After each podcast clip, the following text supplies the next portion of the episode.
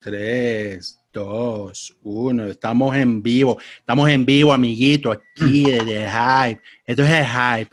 Este es la edición 340 de Hype. El día de hoy tenemos un podcast increíble.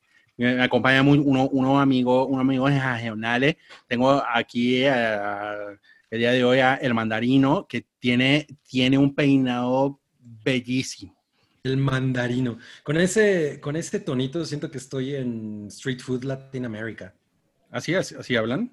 Mm, sí, exacto. Algunas personas hablan así.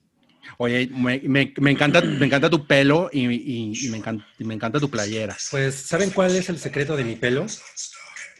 Oigan, ¿pueden apagar su radio, por favor? Sí.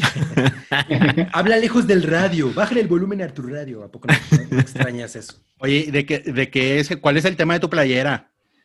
El tema de mi, mi, playera es de Crystal Castles, pero la, es una legendaria eh, historia de que ellos querían esta foto de Madonna madreada eh, y Madonna... A ver, pero enséñala bien. La enseño bien. Que se vea cuadro.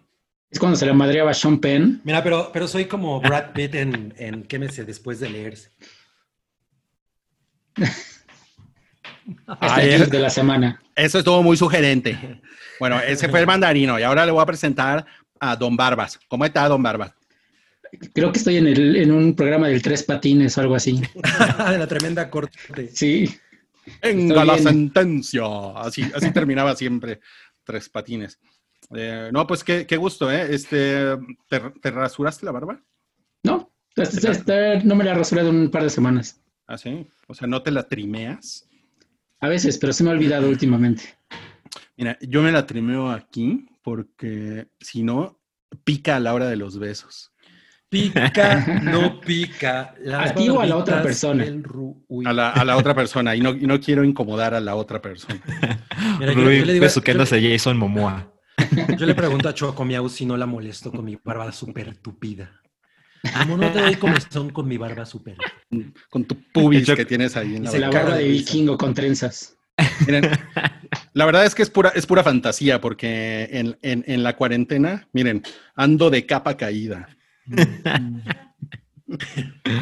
No sé qué pues, eso. Ah, bueno, pero también el día de hoy nos acompaña The Hair, el pelo. ¿Cómo está el pelo? No, pues me da mucho gusto estar en Univisión con ustedes. No mames. Oye, es, es, me encantaría. como el Godo y la flaca. Me encantaría que la audiencia, a los que queremos mucho, muchas gracias por estar aquí, a todos los que están ahorita, tenemos 81 personas viendo. No, no mames. Me encantaría que vieran una foto de, de, la, imagen que tiene Salchi en, en sus, en las, pues, como el avatar de las juntas de Zoom porque es una persona completamente diferente.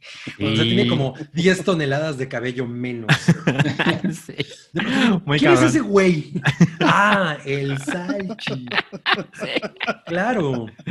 Hay que poner luego esta foto, ¿no? Ajá, ajá, sí, hay que ponerla. O te puedes poner una máscara de esa foto. Haces dos hoyos. No, es que chingón. Oiga, no, pues eh, lo, lo, invitamos, amigo, a que si usted, si usted quiere copiar con el hype, ahí tenemos el super, el super chat, está abierto, está abierto. Ahí le, le, le, aceptamos peso mexicano, peso colombiano, peso ecuatoriano, peso boliviano, peso argentino. También le aceptamos el dolarito. Si usted quiere poner algo en dolarito, está perfecto. Pero especialmente le aceptamos las libras. si no pone coja en euro y en libra, bueno, pues qué mejor, ¿no? Qué mejor para nosotros. Sí, está muy bien, dice. Le están pues diciendo, Salchi, otra, otra anomalía. ¿Que, ¿Cuándo otro, otro anomalía, Salchi? Ahí cuando, cuando acabe la pandemia vemos cuando acabe la pandemia. Muy bien. Es una excelente, excelente respuesta, Salchi. Gracias. Gracias por esa respuesta. Ah, dice aquí César, César Belgara. César Belgara, gracias por el super chat. Dice, Luis, ¿por qué le decías la cobra a tu hija antes? Las, preguntas son increíbles siempre. ¿Por qué le decías la cobra a tu hija? Ah, lo, que pasa, yo le, yo le decía la cobra porque eh, una vez la estaba cargando cuando era bebé y, me hizo así con, con la mano y me, y me quitó los lentes. Y ah. entonces la vi y dije, no mames, es, ¿cómo, ay, ¿cómo era? Era la, la horripilante cobra humana, una, una cosa así, ¿no? Una pendejada así. Y entonces Ah. ya desde ahí le empecé a decir la cobra, ¿no? por la velocidad de, de su ataque. Es, es un bonito mote Pero- para un bebé tan pero- cute. Pero ahora le dices así cada vez que llega y te pide su mesada. Y cada vez que la La cacho cobra. En lugar de los lentes, la cartera.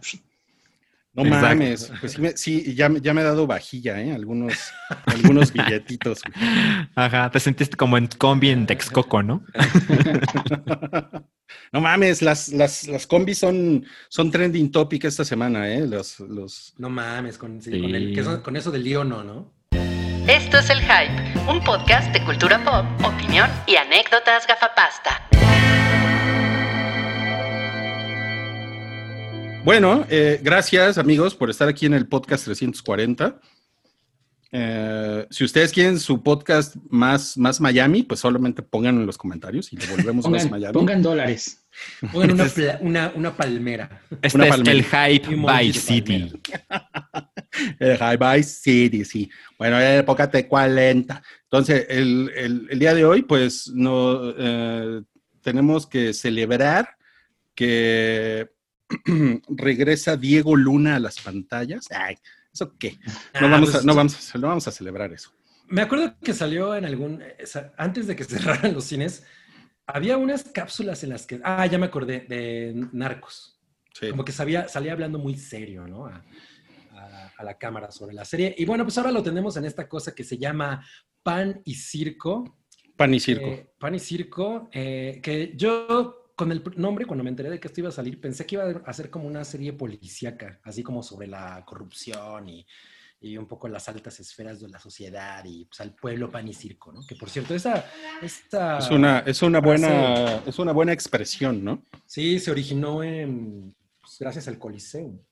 Ujú, ujú. Yes. Pero, Pero como, como que la onda de, de- de Diego Luna es que él, él tiene como, como complejo de social justice warrior y también como que complejo de, complejo de periodista, ¿no? Entonces esta serie como que junta todo su... pues, todo lo que siempre ha querido hacer, ¿no? Sí, todas sus mamadas woke. Nah, nah. No es cierto. No es cierto, Cuando dices pero eso me lo imagino haciendo un walk. yo también, yo también pienso Pero- en el woke.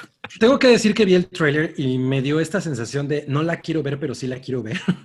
o sea, como de, eso puede estar muy de la chingada, pero se, Sí, claro. se antoja. Claro. Porque pues es como una mezcla de, de serie sobre cocina con debate en la mesa, ¿no? Entonces, no sé, el- Mm, Es algo como lo que hacía Chelsea Handler en su serie Netflix, ¿no? Hacía lo mismo, invitar amigos y platicar sobre algún tema en la cena. En la Ajá. sobremesa. Ajá.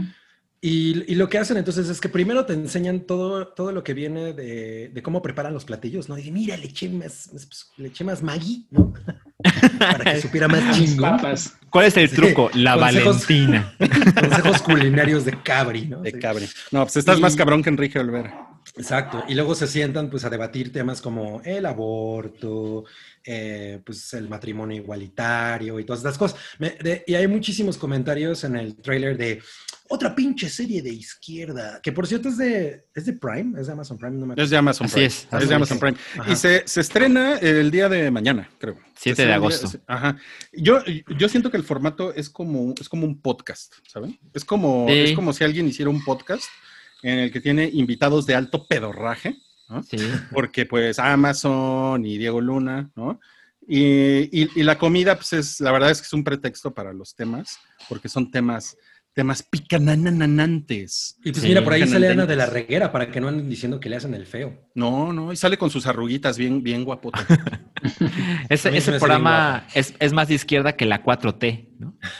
Quiere hablar del aborto y legalización de La, drogas. la, cua- la 4T no está muy izquierda con su anuncio de Mami, me fue a Acapulco. sí. No, eso está horrible, eso está horrible. Fíjense que hace como tres años, eh, a mí y, y otro güey con el que estábamos viendo si hacíamos unos proyectos, se nos ocurrió hacer un- eh, una especie de video podcast que era de fútbol mientras hacíamos carne asada. Eso, Ok. Es, eso es lo más cerca O sea, que, he estado de. Diego Luna. Es Soy como ir a- regio eso, ¿eh? Ajá, es como regio, sí. ir a casa de tus tíos y grabarlo, ¿no? Ajá, ajá. Entonces íbamos como a, a preparar la carnita, destapar la cervecita, diferentes ¿Sabes, cervecitas. ¿Sabes cómo le hubiera puesto yo a ese programa? ¿Cómo? Carnibobos. No, pues nos hacía falta el nombre, por eso no salió. Ahora sí está bien muerto. Ya, ya Bueno, me pero- di cuenta. A lo mejor podríamos abrirle un, un, un Patreon a ese, a ese programa de carne asada y fútbol y cerveza. Ah, mira, ya no, ya no, ya no puso una palmerita, ya no puso acá una palmerita. Abraham Díaz. Eso quiere decir que ya se ha activado el Hype Miami. Estamos en el Hype Miami ya. Bueno, entonces Diego, Diego Luna ya se va a estrenar su serie Pan y Circo. Eh, Pan y este- Silco. Pan y Circo, se tiene este fin de semana. Se tiene este fin de semana. Es lo que, ese es el estreno grande de la semana que va a estar en- Producida por el PAN. El estreno grande. Es el estreno grande, es muy grande, el grande. Y, eh, oigan, ¿y les, les interesa verlo a, a ustedes? O sea, Cabri ya dijo, pero ustedes dos que faltan. Por ejemplo, en, en mi caso, sí son temas que, que me parece muy importante que, que tengan mayor difusión y que no se le dé como una nota de cuatro minutos en un noticiero y se acabó, ¿no? Sin embargo, la verdad es que no es algo que quiero escuchar de parte de, de Diego Luna, Más, sin embargo. más sin embargo. Sí, yo no sé si lo voy a ver, la verdad no sé, se me antoja mucho. Está un poco de hueva, ¿no? Un poco. Pues yo lo voy a ver por el morbo. Pero tengo un chingo de cosas que ver este fin. Bueno, no nuevas, es que tengo ganas de ver películas de Todd Solondz. No sé por qué ando con esas ganas. Ay, tus mamadas, cabrón. Deja de decir esas mamadas. Perdón, güey. voy a ver Casada Divorciada. Tengo ganas de ver Casada Divorciada y Fantástica. Voy a ver Cindy Regia otra vez. Dos. La dos, no, la dos estaría muy chingón. Ok. Oigan, bueno, vamos a ir con, lo, con, lo- con los estrenos de la semana en streaming. Además, se va a estrenar las, una de las series favoritas de Cabri, que es Nailed It, México, pero es la temporada 2. La temporada 2, que a mí no me desagradó para nada Nailed It México con Omar Chaparro como conductor, porque lo que creo que, y, y- y lo mencioné la vez pasada, creo que una cosa que hicieron con él, no sé si, lo hay- si así haya sido, pero me imagino en la producción le dijeron, bájale un poco a tus pinches personajitos y a tus vocecitas que tiene la voz así, ¿no? Y, o sea, y, y- y trata de hacerlo como más, eh, pues como más decente, ¿no? Y por un lado, creo que está bien, porque pues el güey no, no, no es demasiado exacerbado en esto, pero por ejemplo, Nicole Byer en la, en la serie gringa pues es muy exagerada, ¿no? Esa mujer explota muy cabrón y pues ese es parte de su talento y es una de las cosas que hacen muy chingón en la serie. Y aquí la verdad es que lo que más importa es lo- las ocurrencias de los participantes, de las cosas que pasen con ellos, ¿no? Porque este güey está un poco más pasivo. Entonces yo creo que esa fórmula funcionó. o sea, ¿con este güey te jala- refieres a Omar Chaparro? Ajá, a Omar Chaparro. Ok. Y este, y pues espero que esté igual que la temporada pasada, estuvo bien, la gen- la- los invitados estuvieron muy bien seleccionados, me cayeron bien algunos, hubo gente que, que hacía cosas que sí dije, no mames, esto está muy cagado. Entonces, Nailed It tiene, tiene un espíritu como muy chido y espero que lo conserven, siempre es padre verlo. No mames. Oh, bueno, y, y- y además, bueno, nos, nos enteramos por ahí en los en los pasillos de Televisa San Ángel que eh, una, una de las. Una de Univision, perdón, una de, la- una de las invitadas de Nail It es Aloba de Cocolizo, quien hace muchos años participaba aquí en el Hype. Aloba de cocolizo. Aloba de. Cocolizo. Es, es una arroba aloba de cocolizo. es de cocolizo con D. Entonces, bueno, pues le, le, le deseamos mucha suerte a Aloba de Cocolizo. A lo mejor se ganó 200 mil pesos. Esperamos que haya ganado. No mames, tú, tú querías con 200 mil pesos, Cabri. No, pues me corto la barba. Mira, me, me pongo como injertos. No, es que te sobran como 199.950 pesos. Bueno, me Oigan. corto la barba en un lugar decente en Beverly Hills. Hay alguien, a- hay alguien en, el, en el chat mandándole saludos a lanchas. ¿Por qué? sí, No mames. un poco perdido. Oigan, eh, quedó muy bueno, comercial del hype, quedó muy bueno el podcast de más de dos horas de, de Anomalía. Anomalía. Ahí sí Fue- va, ¿no? Ah, eh, el- época Anomalía. Época de anomalía. Es, fue, fue la edición 17 de Anomalía, que es un podcast que más, más o menos ha, ha, ha reemplazado al show de Densho en esta ro- rotación estúpida de podcasts. ¿no? Es un podcast de, de culto ahora. Es un podcast de culto. Así Oye, es, y Anomalía no lo, no lo eh, conduce la Rosalía.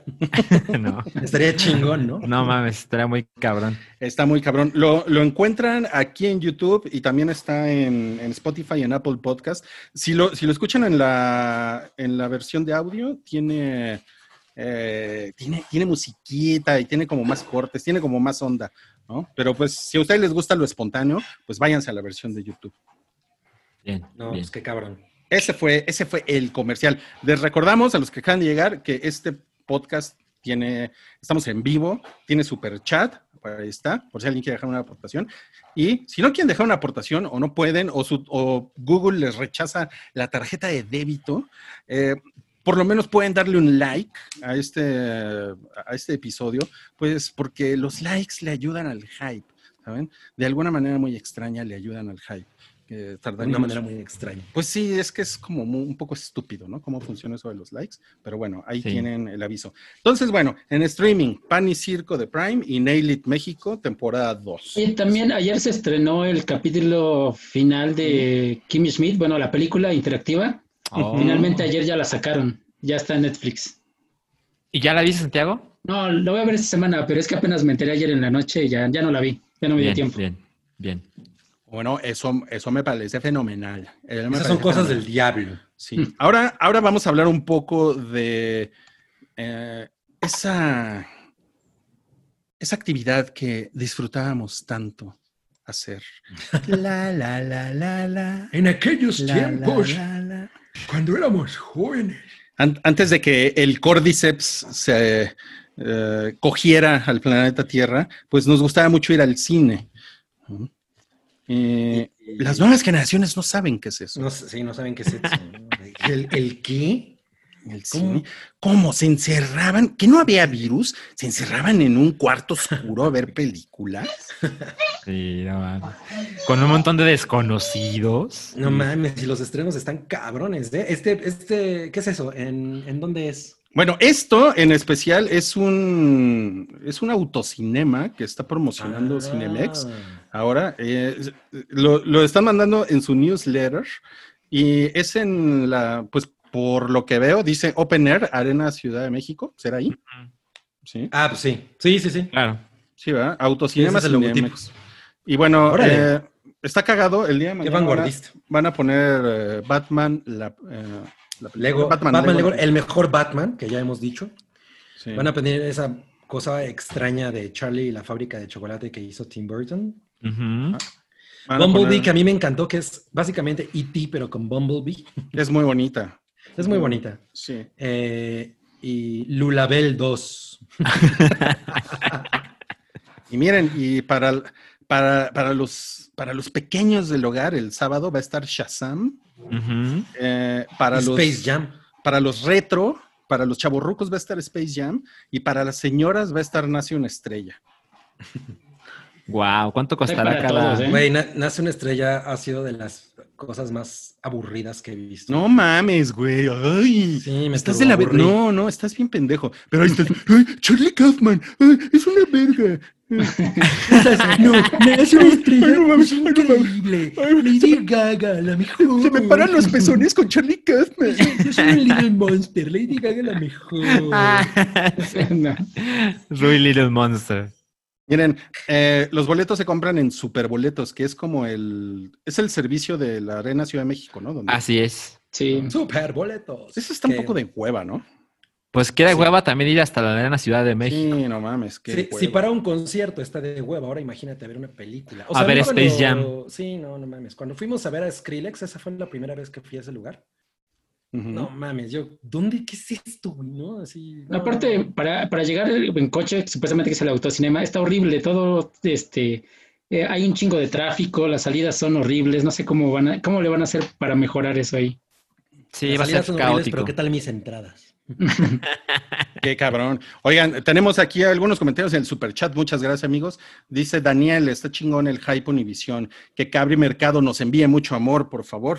Pues reciban de mí hoy, mañana y siempre mucha paz. Pero sobre todo, mucho, mucho, mucho. amor. No mames. Se convirtió en Bela Lugosi, Sí, ¿eh? la de, la de Ed Wood. Ah. Cuando dice pull the strings. Full de... Güey, ¿cómo amo esa película? Ok, Osvaldo dice, si Anomalía regresa, ¿todavía hay esperanzas de un podcast sobre Twin Peaks o hay que ponerle su alambrito a Ruiz? Eh, siempre hay esperanzas. No mames. Me encanta lo, lo ambiguo que puedes llegar a ser. Gabriel Méndez dice, dinerito para que Roy diga por qué corrió a Güerotics. Ándale. Yo la corrí. No. ¿De El dónde? internet dice que sí. ¿De dónde la Cabrón, corrí? el inter- Yo no la corrí. No la De, corrí. pero de, de- ¿de dónde? Bueno, ¿de, de dónde ella? ¿De Televisa? No. Pues de dónde Ella más, güey. ¿Qué, la- ¿Qué hace Aguerotix? Bueno, Tix era diseñadora. Ella estuvo diseñando Men's Health conmigo. Ok. y des- después hizo otras cosas. Un dato de trivia curioso es que originalmente yo no quería que ella fuera la diseñadora. Rui fue el que se empeñó en que quedara. Órale. Entonces Eh, la corrió. Ah, no, yo no la corrí. Ella se fue a trabajar a Penthouse. Órale. ah, que- que- ella que denunció. Tuvo como tres números. Tuvo ¿verdad? como tres números Penthouse en México. Ajá. Sí, sí, sí. sí. Ok. Y Esa es la historia. Interesante. Dice Edgar Apolinar, muchas gracias. Se puso guapo Edgar Apolinar y mira, así, repartiendo billetes. Y Muchas dice, gracias. hola, gracias por todo el contenido que generan. Disfruté mucho el regreso de Anomalía. Saludos. Qué a chingón. todos. Sí, Qué chingón. Nos gustó mucho hacerlo. Estuvo poca madre. Ya No nos veremos. cierto, en- al día siguiente. Ay, güey, no dormí nada por hacer eso, chido. bueno, sí estaba desvelado, eso sí. Sí, estaba, estaba mentando madre. Estábamos Oigan, en junta y el Salchi, no, yo necesito un Alcacelser. Oigan, y en más noticias culeras que tienen que ver con los cines, fíjense que la Ciudad de México va a prohibir comer en las salas de cine. Cuando sea No, que pues- vuelvan, Bueno, no es que, bueno, sí, se va a prohibir comer, pero lo que prohíben son las dulcerías, ¿no? Más bien. No, no, no. De No, el dulce a granel. Todo lo que se vende a granel. Las dos cosas. Porque, porque seguramente hay mucha gente que dice, ah, pues meto mis doritos, ¿no? Pero, Pero ahora puedes la- meter tu café. no, la intención es que la gente No. siempre use el cubrebocas mientras es la función. Así o sea que, que, está prohibido. Se, se cancelan los arrumacos en la sala. Yo, yo solo tengo que decir una No cosa. mames, sí cierto. Las, deja tú eso. Las salas IMAX 3D, Ujú. cuando, pues, te pones los lentes, el cubrebocas genera mucho vaho. Y entonces estás respirando y hace... Si te Eso, pones el- los lentes no sé. abajo del cubrebocas, no pasa nada. No se empuña. Pero Ajá. Sí, Cabri, hay, hay tutoriales. Hay tutoriales en YouTube, ¿eh? Para eso. No mames. voy a- sí, hay, hay manera de evitar que tus, tus lentes se empañen usando el cubrebocas. Pues este es un golpe fuerte para la industria cinematográfica porque pues ellos ganan cabrón de la dulcería. ¿No? Es como lo de donde más ganan. Y, Pues es lo y- que dice el sentido común. y con las, los cines que tienen hasta el 25 o 30% de capacidad permitida, pues también es como que uno se tiene que preguntar si les conviene abrir, ¿no? Puta, sí está cabrón. Es- exacto. No, es pero de, es- de, de algún ingreso a nada, también Pero lo que pasa es que lo- los costos de operación, ahí es donde, o sea, por ejemplo, muchos restaurantes están en esa disyuntiva de, Así es. puta, o sea, estoy abriendo con tres mesas ah, diarias y pues mi costo de operación es muchísimo más grande. Entonces, pues, realmente no me conviene, ¿no? Sí, o sea, sigo perdiendo dinero. Entonces, pues es, ese es como el, el- el gran tema. Eh, y bueno, pero siempre Gatel tiene algo que decir, ¿no? Sí, de hecho, el subgatel. Eh, El subgatel ya sustituyó al subca- subcomandante Marcos. ¿sabes? nah, sí, ese pinche Marcos está más out. ¿no? Aquí el subgatel dijo: Bueno, en los estados en naranja, Habla igual que Mario Flores. Ocupación en hoteles, el 50%, igual que en áreas comunes, restaurantes y cafeterías, 50%. de aforo. vean la casa de papel, quédese en casa. Quédense en casa a ver la casa de papel. Dice, ¿qué toca esta semana? Ándale, ya Yo estamos haciendo tus DMs, Rui. Sí. mi, mi DM con Cabri. Dice, COVID-19 en México, ¿qué toca esta semana? Cerrados, 50% solo con citas. ¿Qué pedo? Los solo gimnasios. con citas y sale una masajista. Solo final feliz. Solo fi- final feliz, solo 20% de aforo. Al final feliz va a estar difícil si con sana distancia, ¿no? Pues sí está cabrón porque... imposible. Pero bueno, recuerden que ya está el famoso cubrebocas con agujero, ¿no? ¿Qué haces así? Que le haces como Pac-Man. no. Entonces, los cines ya pueden abrir con un 25% de aforo. Ajá. Ah, pues imagínate en la premiere de Captain Marvel 2, a la que nadie va, ¿verdad? Porque no, a nadie le gustó, creo, la primera. Bueno, Captain Marvel es, es el menor de los problemas ahorita, la Bueno, en el- secuela. en el de Tenet. sí. Ahora, gen- gente, alzando los brazos con un fondo de luces eh, cerrado. Cerrado. Ya, ni, ya Ajá. ni te acuerdas qué es eso, Rodrigo. No, no sé qué es eso. Conciertos. Sí. Eh, luego, mono- Prohibidas monu- las maquetas. monumentos, maquetas cerradas al 25%. Pero es como más de los Sims eso, ¿no? Exacto. Sí. De- la- Me encanta que no hay como una línea de iconografía, ¿no? O sea, simplemente pusieron lo primero que encontraron en Google. Sí, Sí, no claro, claro, claro. A ver. Ay, güey. Salchi, ofréceles tus servicios de diseño A la a 4T. la 4T. Vamos a ver. ah, pues ya, ¿no? ¿Qué más hay que ver de esto? No, pues nada, eso, que podrán operar con 25% de aforo. Entonces, bueno, pues ahí está, Órale, el pelo se fue por un segundo. con el pelo. El pelo, Salches el pelo. Ah, Está. No, no, sí, sí parpadeó, pero Como que Estoy. como que no quiere hablar. ¿Ya estás ahí? Oye, y ¿No me ven? Sí, Sí, sí, sí. ¿qué pasa si eres niño oaxaqueño y llegas a pedir comida chatarra? a la No, pues prisión, ¿no? Por uso de, de bebidas tóxicas, de, de- de alimentos tóxicos. No Sí, mames, güey. Dame una bola de quesillo. Se van a las cárceles en Oaxaca llenas de niños, güey. Así, ¿tú por qué llegaste aquí? No, pues me, me chingué unos chetos, ¿no? Oye, el mercado negro de, de golosinas afuera de la secundaria va a estar cabrón, ¿eh? Sí, no del- vale. Sí. de, los, de los squinkles. Mira, te, te traigo un. No, Oigan, eh, Bernardo Morales le puso un dinerito ahí. Muchas gracias, Bernardo. Eh, voto a favor del podcast de Twin Peaks. Ándale, Sal. Tras. Me están orillando. te están metiendo presión. presión. sí. Daniel Soto también en el superchat dice: el hype, el mejor podcast de cine. Y no cállate. Pregunta: ¿qué opinión les merece Peaky Blinders con Cillian Murphy? Saludos desde Aguascalientes. Está bien pues, verga, ¿eh? Killian Murphy es de mis actores favoritos, pero yo no he, no he visto Peaky Blinders. Véanla, está muy chingona. Sí, se ve que está poca madre. Y está en Netflix. Ok. Chingón. César, Vergara. César Vergara dice, a mí me gusta Sam, pero ese lanchas me prende. Órale. Y ninguno ¿cómo? de los dos está aquí. Así es. ¿Cómo no? Si está, está bien nalgón. Carlos Díaz puso, chale, qué bueno que traigo audífonos, jajajaja. ¿Por qué? ¿Por qué? Pues algo dijeron Mejor, de. dijimos. No, a lo mejor está en la oficina y eso del final feliz no sería bien visto. Ah, Ajá. Ah, puede ser, ¿verdad? Puede ser. Bueno, sí, entonces vamos a pasar. ¿Qué tal? Ya pasamos de Miami a, a Gatel. Agatel. Vamos a pasar al siguiente tema, si les parece. Ah, miren, tenemos aquí una. ah, bueno, ya para, para terminar con los cines. Ajá. Ah, se me olvidaba. Quiero, quiero Para mostrarles. terminar con los cines es porque vamos a ir a destruirlos. Pues ya están tan Sí, jodidos. Ya están moribundos, pues ahora sí vamos a terminar con ellos. Que miren, estos son los estados Ajá. que, que han abierto ya sus. Los hidrocálidos son unos suertudos. ¿Cuál, cuál es el gentilicio de Baja California? Los baja californianos.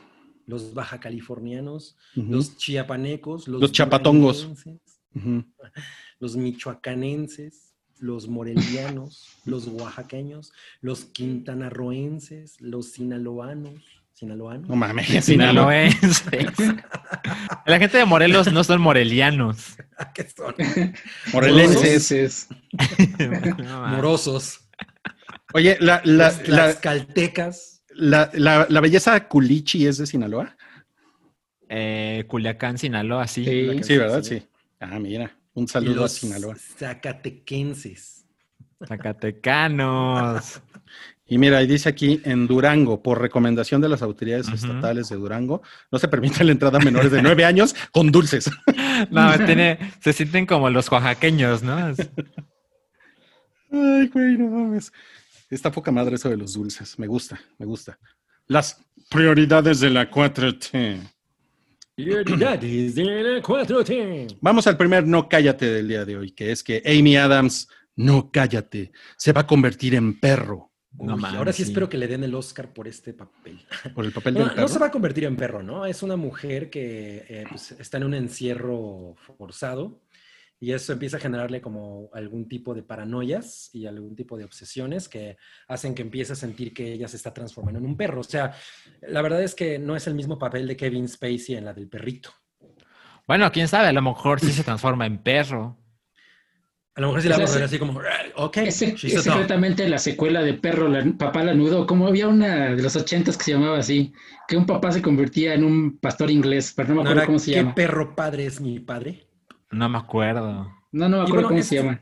Esta idea sale de una novela que está próxima a publicarse eh, y se llama Night Bitch. Así Un es. buen es una nombre, peli- ¿eh? Sí, Sí, buen no, nombre. Es una Eh, película de Anapurna.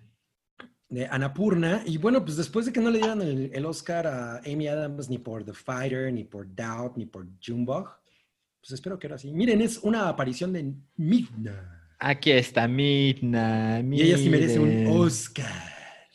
Trae su, su pechera. Órale, ya está cada vez más grande, ¿eh? Cada No mames, vez- con, con, con su pechera se ve como que, como que es Se parte del escuadrón de. Stars. sí. La verdad es que es Verónica, pero se transformó en gato.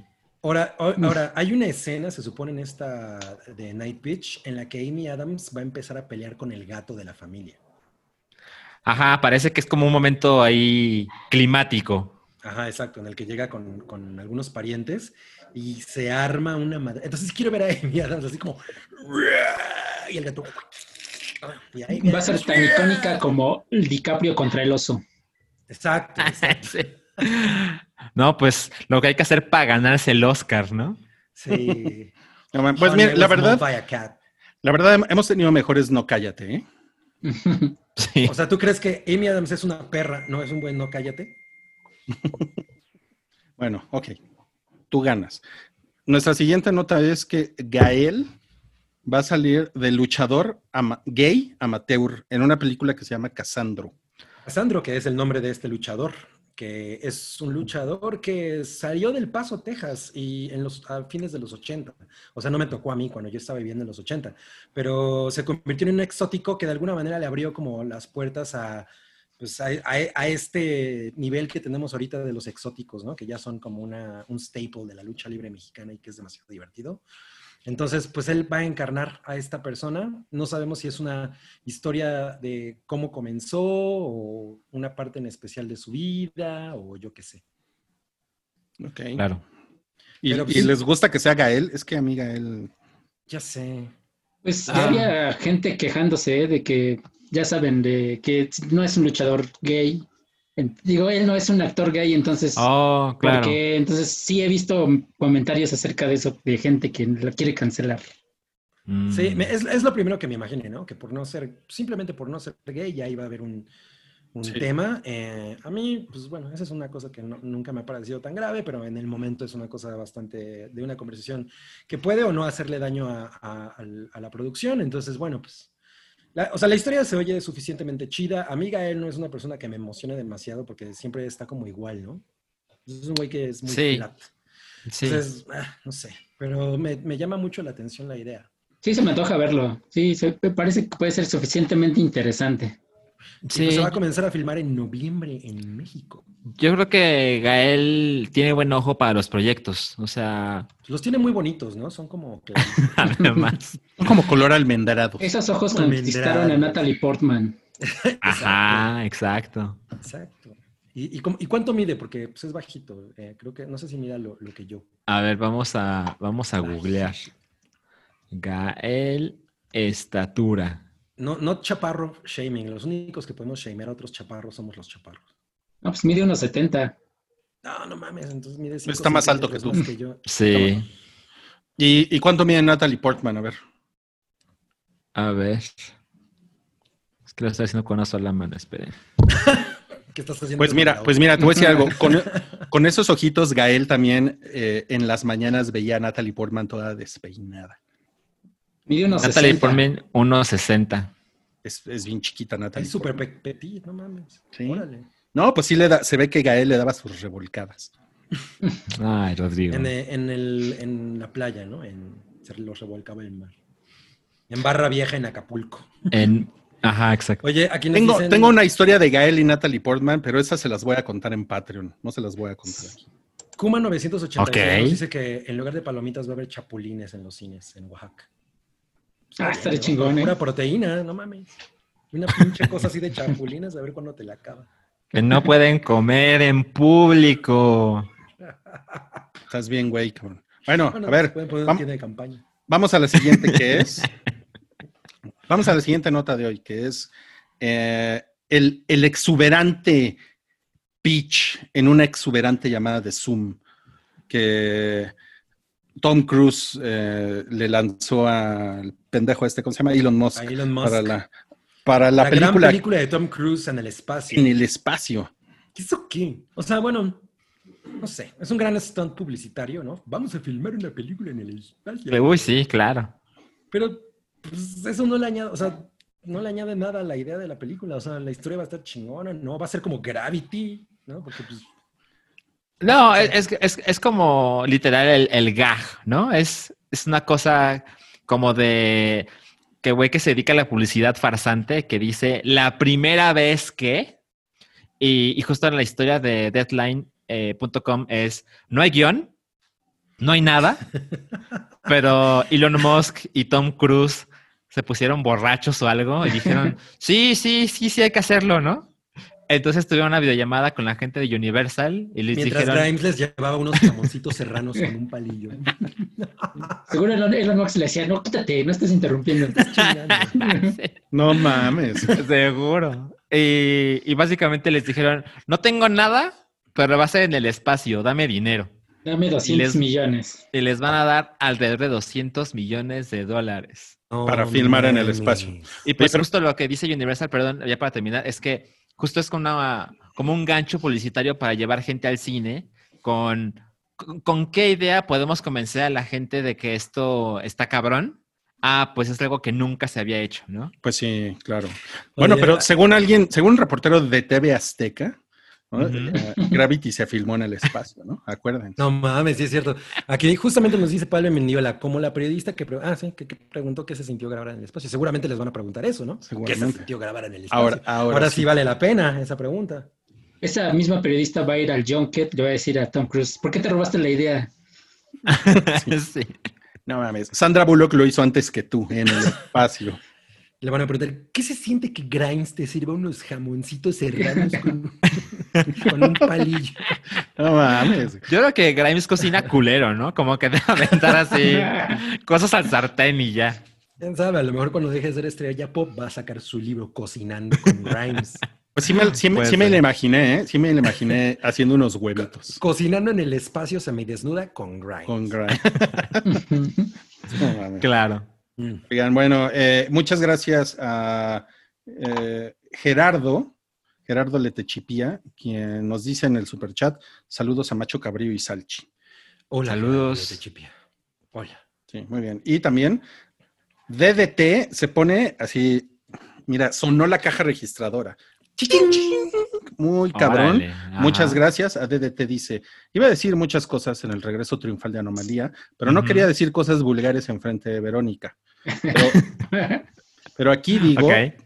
Que con ese salchiguapo y lanchitas, sí jugaba al pollito rostizado y me echaba una horchata. No, pues, este, gracias. Fue, Muchas gracias. el arroz con leche, ¿no? fue, un, fue un excelente comentario de superchat. Así deberían de ser todos. Muy cabrón. Todos con agua de horchata. Bueno, vamos al siguiente. No, cállate. Esto lo puso Toby. ¿eh? Lo, lo aclaro. Que Toby, quien ya regresó, ya se unió de nuevo a la nómina del hype. Eh, La nómina. Recursos humanos ya lo reintegró. La no. Sí. no, le, no le pudieron probar los cargos de abuso sexual. Bueno, entonces, ¿qué puso Toby? No cállate. Tremendo fiestón para la boda de la hija del putrillo. No mames, ya, ya quisiera yo esa cantidad de invitados. 135 invitados a la boda de Camila, quien le dio el sí a Francisco después de nueve meses de relación. ¿Nueve meses? Nueve meses, sí. No mames. ¿Y dó- dónde fue? ¿En Jalisco? Eh, sí, la boda fue en, en Guadalajara y la fiesta fue en Zapopan. No mames. Y el güey llegó a caballo. Pues porque machos, ¿no? Ah, sí, llegó a caballo. Sí, güey. No, no, y luego había, Pues todos había, están vestidos de charros. había charros, había charros. Es que, o es sea, que la familia del güey es una familia de charros. Pero, o sea, vi la foto donde él está vestido de charro, pero no sabía que llegó en caballo. O sea, porque estamos en la ciudad, ¿no? Pero pues bueno, cada quien. No, mira, a lo mejor llegó en su camioneta con sus Ajá. Ándale, Y- y, y- y- y tres metros atrás se subía su caballo. Ya ¿no? le pusieron el caballo. ¿no? Para, para las fotos. Sí. Claro. Y bueno, está, y, y había una, un- como una valla de honor de, de- de charros con sombreros, así. Ok. Ok. Y por ahí pasaban los novios. Y pues fue, eh, fue el gran escándalo durante unas horas en redes sociales, porque pues ya sabes, ¿no? Estamos, estamos en pandemia y, Claro. estos, y estos señores ricos Sí. eh, y famosos casándose sin, y, y no todo el mundo traía cubrebocas. en No, las se supone que todos los invitados sí, pero los novios no. Así es. Exacto. Bueno, yo vi fotos de mm. invitados sin cubrebocas. No mames. Pues O sea, seguro, la gente se los. Ya- Pues la en la gente peda, comió, ya. ¿no? Pero lo que, en yo la peda, realmente, lo que yo realmente quisiera saber es qué fue lo que sirvieron de comer. O sea, si hubo Exacto, güey. molotito de torta ahogada, Sopa de lima, crema de brócoli. crema de brócoli. Ahí está la foto bro. del menú El, el chef les dijo, traje una crema de brócoli. ¿Está la foto del menú? ¿Dónde está? En la nota de Radio Fórmula. Dice: entradas, A ver. portobelo chiribela.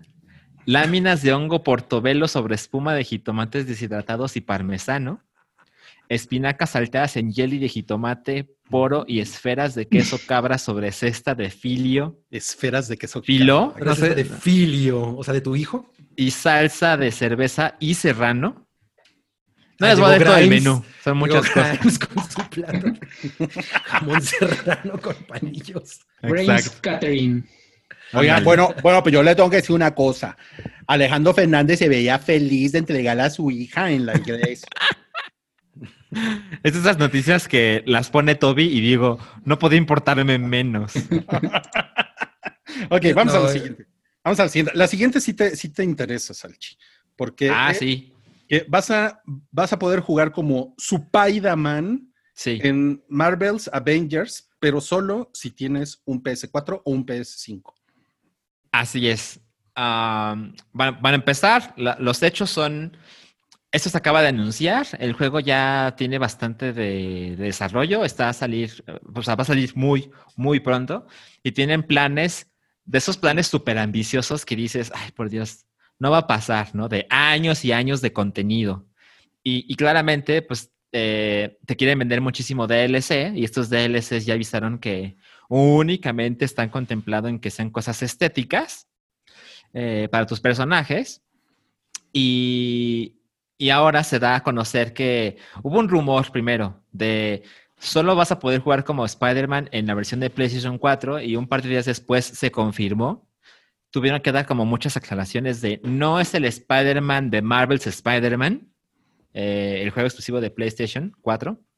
Es, es otra versión. Esta es una versión que hizo eh, Square Enix y Crystal Dynamics, que son quienes desarrollan Marvel's The Avengers. Y pues, evidentemente, eh, esos son como los hechos. Ahora, respecto a opiniones, pues es una mentada de madre para la gente que tiene Xbox One y, y PC.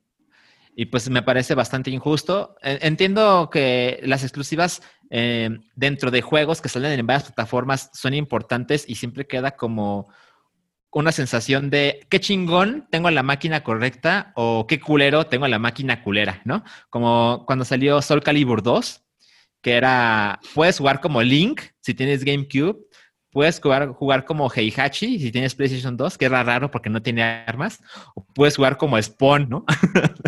si tienes ¿Spawn? Xbox, que era como chale. Spawn. Se ve que estos güeyes no tienen mascota, ¿no? Oye, oye, oye, Salchi, pero en general los usuarios de Xbox Sí, so, en, eh, en esta generación pues eh, han- tienen la autoestima muy baja, ¿no? exacto. Y este es como otro golpe eh, que me parece que no es, no es lo correcto, pero eso, esa viene como la opinión controversial de mi parte. Yo creo que la razón por la que Spider-Man va a estar disponible en el juego dentro de, bueno, no dentro de un año, sino que en 2021, es porque el juego está culero. Y, y el juego no ha tenido buena respuesta. De hecho, empezó muy mal y pues ha mejorado tantito, pero el juego está a punto de salir y no se ve chingón. Y me parece que esto es una manera de el último empujón para venderlo a como dé lugar y que la gente que lo llegue a comprar no lo vote en un mes, porque van a decir que esto va a salir hasta el próximo año, descargable.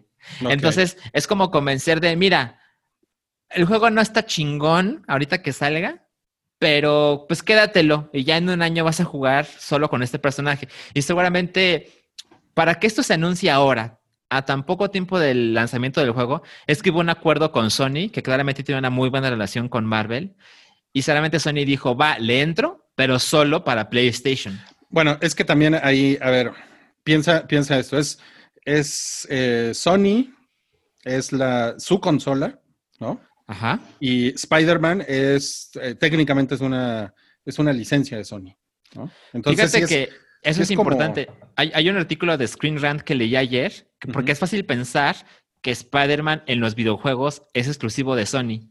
Y la verdad es que no. Spider-Man en los videojuegos le pertenece a Marvel.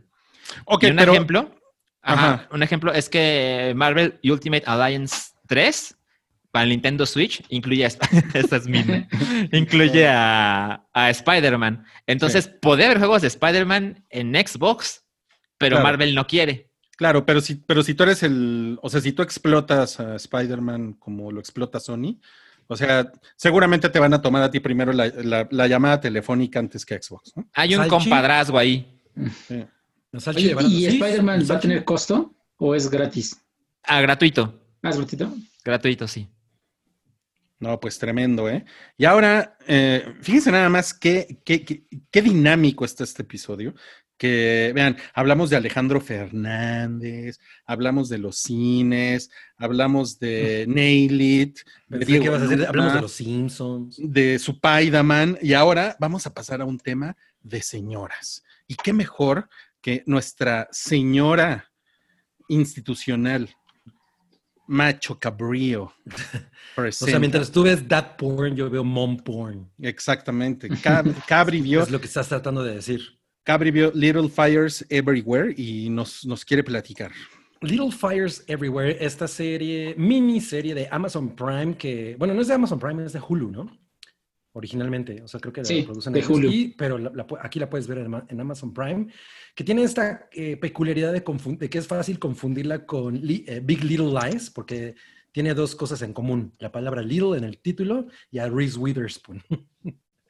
Además sale Reese Witherspoon prácticamente haciendo como el mismo tipo de personaje, que es esta madre, eh, es una madre pues como turbo blanca, ¿no? En, en todo lo que eso tiene que... Una Karen. Eh, una- exacto, es una Karen, ¿no? Es, eh, eh, en lo todo lo que se tiene que abarcar es como la madre modelo de Estados Unidos y siempre hay como una cosa en la que no, la verdad es que es una persona bien rota, ¿no? Entonces, eh, bueno, Little Fires Everywhere está basada en una novela de una escritoria, de una escritorie que se llama Celeste Ing, ¿no? Es Celeste NG, pero se pronuncia Celeste Ing, lo vi en la mañana. Entonces, eh, la, la mayoría de la gente que leyó la novela, pues como que le, le ha tirado mierda a la serie. A mí la verdad es que eh, es- eh, empezamos a verla, dijimos, vamos a ver esto o, o vemos Umbrella Academy. Yo le dije, no, vamos a ver eh, Little Fires Everywhere porque es miniserie, entonces pues, nos le echamos en chinga y ya. Empezó, me pareció brutal, los primeros tres episodios fueron así increíbles. Eh, siento que va en declive conforme avanza, sobre todo los dos últimos ya son como que los personajes se traicionan a, mis- a sí mismos en, en cuanto a, a su carácter, o sea, hay cosas que hacen que dices, güey, ese personaje para nada haría eso. Eh, y, una, y una de las grandes diferencias que la serie tiene con la, con la novela es que son dos personajes. La, la historia se trata de estas dos mujeres, son dos madres. Eh, una es eh, Reese Witherspoon, que creo que su personaje, si no mal recuerdo, se llama Ellen. Y el personaje de Kerry Washington, del que, de la de actriz de la que todo mundo se queja en, en los comentarios que he leído, que interpreta a Mia, que es, ella es una mujer eh, afroamericana que es artista, se la pasa viajando con su hija por todos lados porque están huyendo de algo, que no voy a decir qué es, y pues es el claro contraste contra la otra mujer, contra Ellen, quien pues es la madre perfecta y todo el mundo la ama, y viven en un, en un distrito que se llama Shaker Heights, que es, eh, se, se considera a sí mismo como este lugar donde es como una utopía de vecindario, ¿no? Es un- como un distrito utópico en el que todo el mundo es bienvenido, no, hay problemas raciales, etcétera, pero por debajo pues hay como muchas, muchas cosas, eh, pues pinches. Entonces esta, este título de Little Fires Everywhere empieza, hace referencia a, los pequeñ- a las pequeñas cositas que van ocurriendo que poco a poco, poco a poco eh, generan como un gran conflicto entre estas dos protagonistas que tienen, pues, que están completamente separadas por su manera de ver la vida y porque una es una mujer privilegiada y la otra pues es básicamente una, pero, madre a la que la sociedad no ve muy bien. ¿Qué? sí hay un incendio, ¿no? Empieza con eso. Así empieza, con el incendio. Esa es la primera escena. Y de hecho es una cosa que me recordó mucho también a Big Little Lies porque ambas series empiezan con el final. Entonces, eh, es casi, ok, estoy, o sea, cu- cuando te, cuando, eh, Chocomiao y yo estábamos así como, güey, está poca madre, porque hay unos, o sea, el personaje de Reese Witherspoon, pues les digo, es como una cosa que ya le hemos visto antes, pero hay otros personajes, por ejemplo, a mí yo estaba muy fascinado con, con Izzy o Isabel, que es una de las hijas del personaje de Reese Witherspoon, eh, que, güey, no mames, ese personaje y es así, güey, está poca madre ese escuincla, ¿no? Eh, entonces, son ese tipo de cosas, los, los demás personajes los que realmente la hacen pues, como, un- como muy interesante. La historia ocurre en 1997, pero una cosa que me gusta mucho es que no, es que no se vale de la nostalgia, no, no se trata de eso, ¿no? De, ah, yo me acuerdo cuando me, Mm. me vestía así, ¿no? No hay, no hay tanto eso, sino más bien es la época en la que están viviendo y fin, tiene que ver con el momento social más bien. Y una cosa que, que, que, no me gustó fue justo eso de que los personajes poco a poco, sobre todo los últimos tres episodios, se van traicionando a sí mismos, van, van actuando eh, contra su propia personalidad, ¿no? Sobre todo los hermanos que son los hijos de, de Reese Witherspoon, que dices, güey, no mames, ¿por qué tienes tantos, no? Cuatro hijos tiene, dos mujeres y dos hombres, y es así como de, no mames. Y, él- y su esposo es este güey, el, el de Dawson's Creek, siempre se me olvida su nombre, el que no era Dawson, el otro. Sí, el- este. Joshua Jackson. Joshua, Joshua Jackson, Jackson. ajá. Y está muy bien. O sea, yo la neta es que dije, órale, este güey, no mames, qué chido. Me, me- me hace sentir. Es bueno ese cabrón. Es Ese bueno. güey, ese güey es bueno. Y ya verlo de adulto es una cosa muy cagada, porque pues el recuerdo que yo tenía de él era el. Hay, hay, hay un- hay una serie de, de ñoras también que yo le he recomendado aquí en el Hype, que, que en español se llama El Engaño, algo así. The Affair, ¿no? The Affair. Y ahí sale Joshua Jackson y lo hace, lo hace bastante bien él. También sale en Fringe, que también lo hace bien chingón. ¿Ya ven? ¿Ya ven? No, sí es bueno. Ahora, una cosa que tiene, la- les comentaba que tiene la serie que no tiene la novela es que la autora Celeste no le dio una, eh, pues una, no especificó qué raza era Mía, el personaje que aquí es afroamericano, porque ella decía que ella siendo asiática, bueno, de, no, no, ella nació en Estados Unidos, pero sus padres vienen de Hong Kong, no tenía como el expertise o la capacidad o la validez para poder hablar de, la experiencia de una mujer así, pero la serie sí la convirtió en un personaje de, de color y e igual que a su hija, lo cual está muy bien explotado, sobre todo en los primeros episodios. Entonces, si quieren un drama que sí sea muy similar a, Big Little Lies en muchísimas cosas, en, la estructura, en la fotografía, en, en- el feeling general de la, serie, pues está bastante bien, pero no está al nivel. Lo que sí es que es, es- es- muy entretenida y te la echas en chinga. Pues yo, yo conozco dos señoras que ya la vieron, así como, como, como que les dio este como rebote por, por la falta de Big Little Lies. Y amaron, amaron esta madre, ¿eh? O sea, las dos señoras me dijeron que estaba increíble. estaba muy cabrón. No, bueno, yo, yo, por ejemplo, amé muy cabrón la otra madre. O sea, sí estaba ya así. Y estábamos inmersos así, cabronamente. Y esta, eh, poco a poco fue como, ah, ya no, está, ya no estoy tan metido con ella, pero no, o sea, tampoco es un desastre. Aunque me- los comentarios de, mu- de- de- de- de muchas personas en la audiencia, pues también se la- le tiran mucho. Yo creo que especialmente porque son gente que amó la, la novela, ¿no? Ok, Claro. sí, totalmente. Ok, bueno, pues vamos a leer ah, ah, algo en el super chat. Gabriel Méndez, gracias, dice opinión de que el nuevo Halo se ve bien culero. No, pues ya hablamos De eso Y se ve anteriormente. culero. Habla- hablamos del, del gancho de Get over here. ¿No? Que ahora trae más, el Master Chief. ¿Qué pedo, güey? Soy el Scorpion. Get over here. Dale. De- Pobre digo, Halo. a mí siempre me emociona un nuevo Halo y últimamente me he puesto a jugar el. ¿Cómo se llama? Em, ay, güey, tiene un pinche sub- subtítulo el último, no me acuerdo. ¿El 5? ¿O Ah. cuál? Guardians. Guardians. Eh, y me la paso muy bien, pero lo que dijimos es eso, ya no tiene la vibra que tenía Bungie, ¿no? Que es Eh, como no, ya muy, no. muy cabrona, pero bueno. Eh, Cloud dice, ya terminó State Play, un coguabonga de Dios Santiago. Sí, Caguabonga, amigos.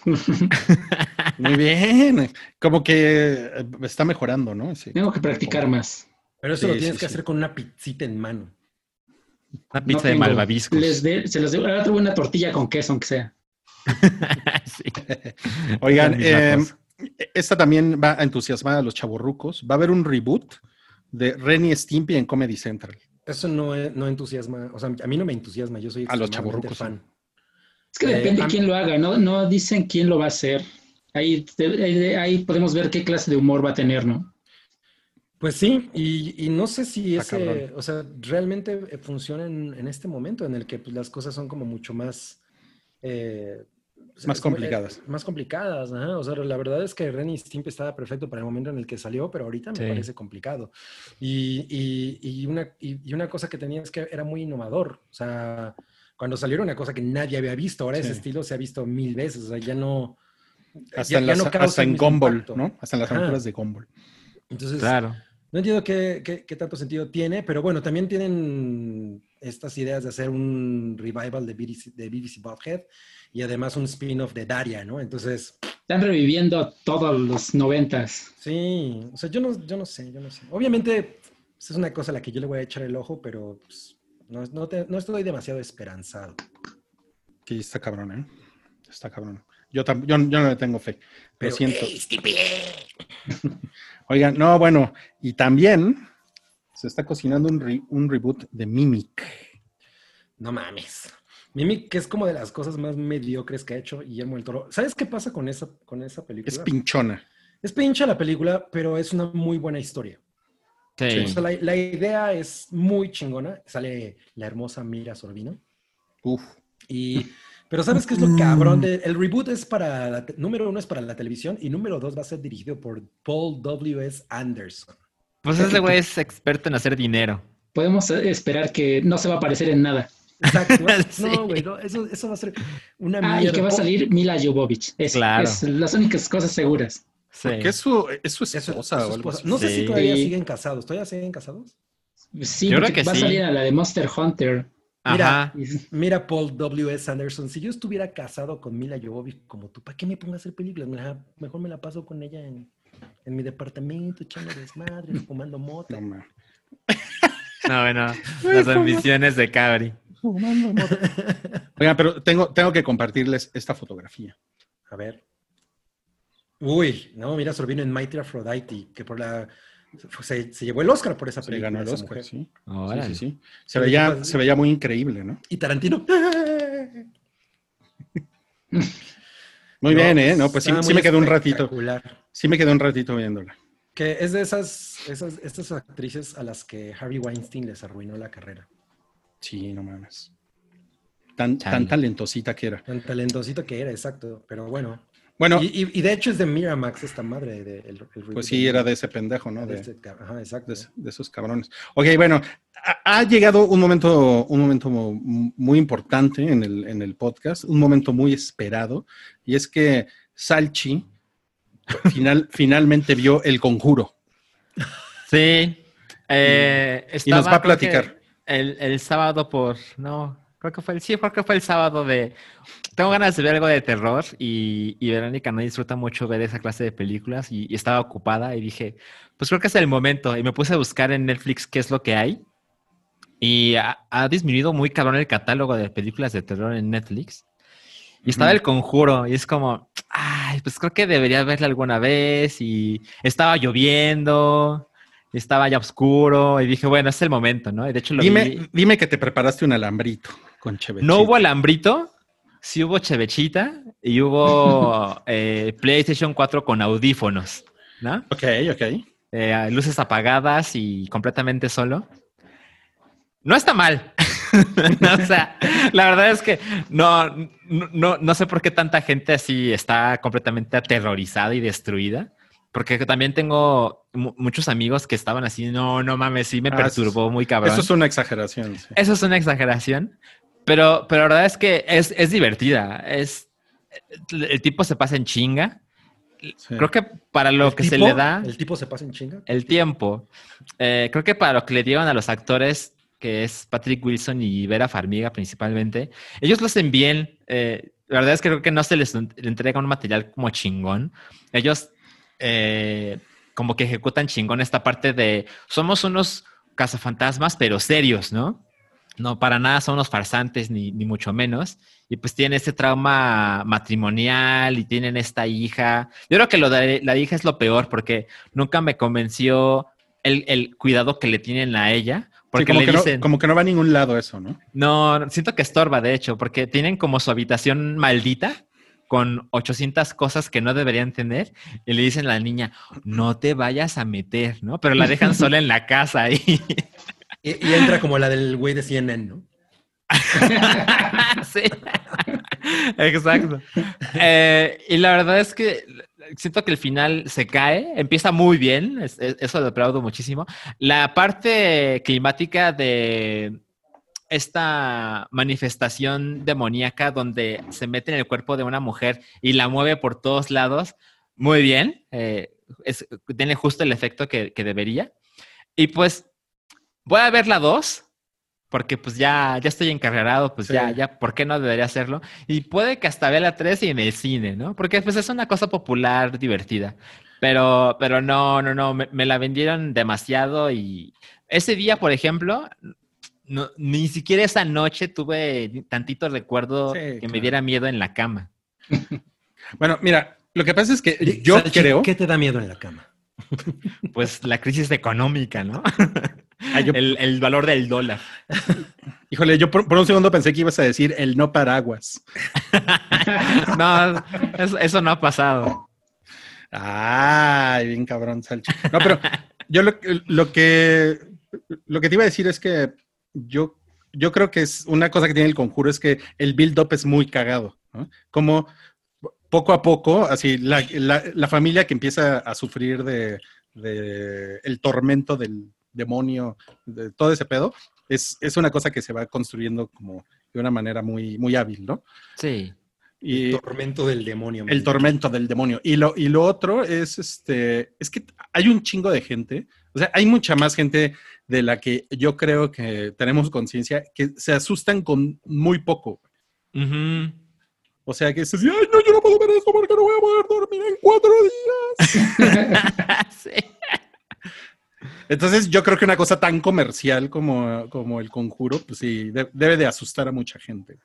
Sí, y además, o sea, estoy viendo en, en el artículo de Wikipedia que esa película costó 20 millones hacerla. O sea, la verdad es que sí se ve más cara, porque digamos que técnicamente hay muchos detalles que son críticos de que tiene que funcionar y funciona, ¿no? Entonces, pues entiendo que sea como la estrella de- del estudio porque cuesta poco, hace un chingo y no está mal, solo puede hacer mucho mejor. Eso, eso que acabas de decir me parece bien interesante porque el género del horror tiene como esa capacidad, ¿no? Es, es como junto con la comedia romántica, ¿no? Que es un, Ujú. que es un género al que no necesitas invertirle mucho, pero siempre y cuando esté muy bien manejado, que bueno, en el caso de la comedia romántica no siempre es y, y ve el pinche éxito que es Cindy la Regia. No sé. Este, Ahí vas, ahí vas. Pero, pero debería pasar más en México, ¿no? O sea, la neta es que el horror podría estar poca madre que también fuera un género que se levantara, porque, por ejemplo, James Wan levantó esta madre muy cabrón y convirtió, lo convirtió todo en un pinche universo gigantesco. O sea, a mí la neta es que me turboda lo mismo, pero es, es una cosa muy grande. Entonces, pues ahí, debe, ahí hay algo que no, que es- no está tan explorado en el cine mexicano. De acuerdo. ¿Y vas a ver las demás ¿Yo? o no? Sí. Sí, sí. ¿Sí? O sea, te digo, me la pasé bien. Fueron dos horas de, ay, qué cagado. Y además es como hacer el catch-up con, con una, una franquicia muy popular que yo tengo años y, y nunca la había visto. Y justo digo, o sea, creo que hasta puedo ver la 3 en el cine cuando sea que salga. En Ahora, de 2049. Yo creo que Anabel, no mames, sí me la voy a ahorrar porque la verdad es que ver a Anabel en el conjuro fue como, A ver, no mames, no puedo tomar nada de esto en Ah. serio. si tuvieras que ver la primera Anabel o la monja, ¿cuál verías? No, yo creo que Anabel, o sea, lo que, por lo que sé, la monja es mucho peor, ¿no? La monja es como una película en la que a Marilyn Manson le ponen un trapo encima y ya da miedo, ¿no? Hay una de Anabel, la que, la que ¿La es como la, segunda? pre- como la precuela, creo que es la segunda. Creation se llama. Sí, esa Annabelle está buena. Esa sí la podrías ver. Annabelle Creation. Esa sí la podrías ver. Ok, es la secuela, pero es precuela. Es la 2, pero es, la- es antes. Exacto. Es, es la 2, secuela. pero es la 1. Ok, ok. Oigan, Que por cierto es muy probable que yo este fin de semana vea Unfriended Dark Web. Muy bien, yo también la quiero ver. No, pues véanla, véanla para que para que den sus comentarios, amigos. Oigan, y bueno, se murió Alan Parker.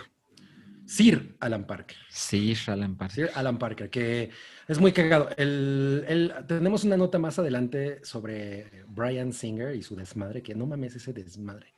Y una cosa que Brian Singer hizo fue que eh, usó este, como esta idea del cine de autor para hacer X-Men. Y Alan Parker tenía una frase muy cagada sobre el cine de autor, porque el güey empezó haciendo comerciales. Y el güey decía que eso le enseñó a no tragarse la mamada del cine de autor de que el director es el amo y señor absoluto de una producción y que él siempre sintió que una película no era únicamente suya, sino que era de toda la gente que participó en ella. ¿no? Entonces, Está es chingón como- eso. Está poca madre. Y Alan Parker tiene películas que yo odio como Evita, pero tiene películas que me encantan como O sea, tú evitas Evita. Yo evité Evita. y eso que sale en Madonna. Eh, no, la- pues, al final la tuve que acabar viendo. Pero me, me encanta The Wall, aunque yo sé que es una película que no precisamente está muy bien lograda. Eh, me gusta mucho Mississippi Burning, casi la acabamos de ver hace como un mes probablemente. Mm, Eh, y Midnight Express. esa es buena. Es muy buena. Sí, es, es, es como lo que realmente le, le- le dio el nombre, ¿no? O sea, como que era, Sí. había esta idea de, no, güey, Alan Parker es un güey muy cabrón, pero, y- pero, pues es por esas películas que, que, que sí eran muy chingonas. Y yo creo que murió muy joven, ¿no? O sea, como el- bueno, muy joven, pero no, no era un anciano, tenía 76 años. Pues. O sea, O no era sí, o sea, Stan Lee. ah, claro, Exacto. claro. no no claro. era Hugh Hefner. No era Matusalén. Pero yo creo que alguien de 76 que se mueran no puedes decir, no mames. o sea, sí, pero... ¿Cómo? Pero pues, se veía con sus cachetitos rosas y así. Te veía sano. La tía Cabri.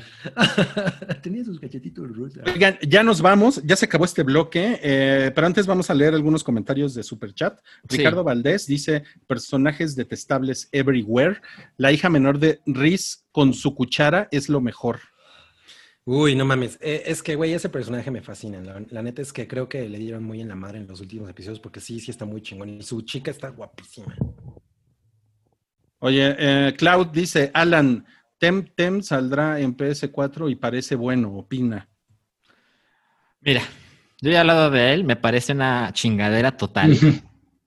Eh, la verdad, por otro lado, aplaudo que haya otro estudio que se acerque al género de atrapa criaturas, entrénalas y ponlas a pelear, como es Pokémon, porque pues, la competencia siempre es chingona, ¿no? Es, es como cuando solo hay, cuando solo Madden hace juegos de fútbol americano, pues las cosas van a la baja. Por otro lado, pues es meterte en un serio problema porque Pokémon es eh, la marca más grande de entretenimiento eh, hoy. Y no lo digo de fan, lo digo de la cantidad de dinero que crea, ¿no? Porque están los juegos, el anime, las películas, las pantuflas, las loncheras, todo lo que se les Los ocurra. Ya quisiera ese dinerito yo para mi cava, ¿no? Exacto.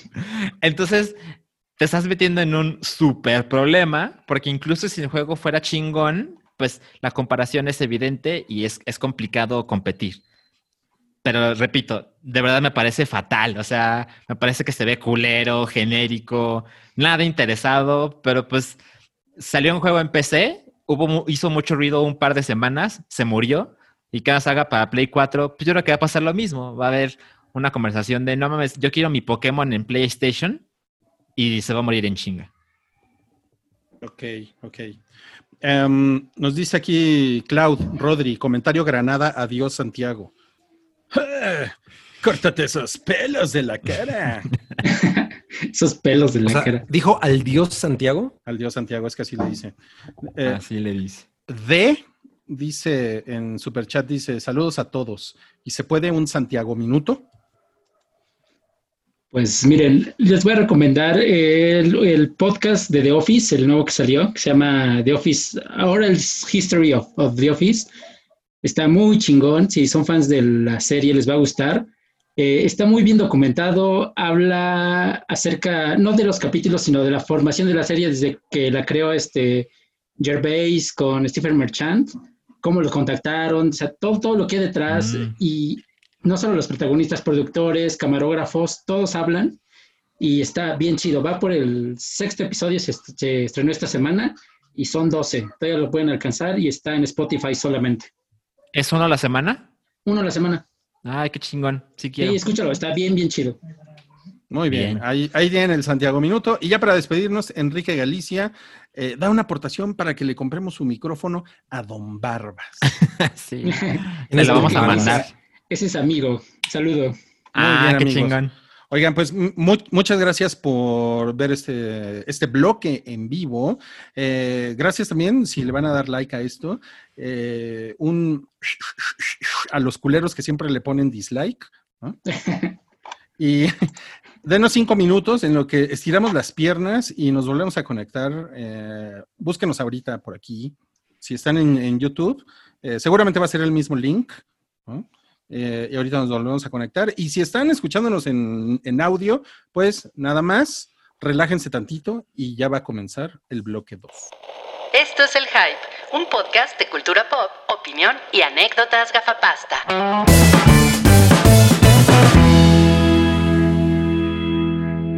Así es, amiguito. Ya estamos en vivo.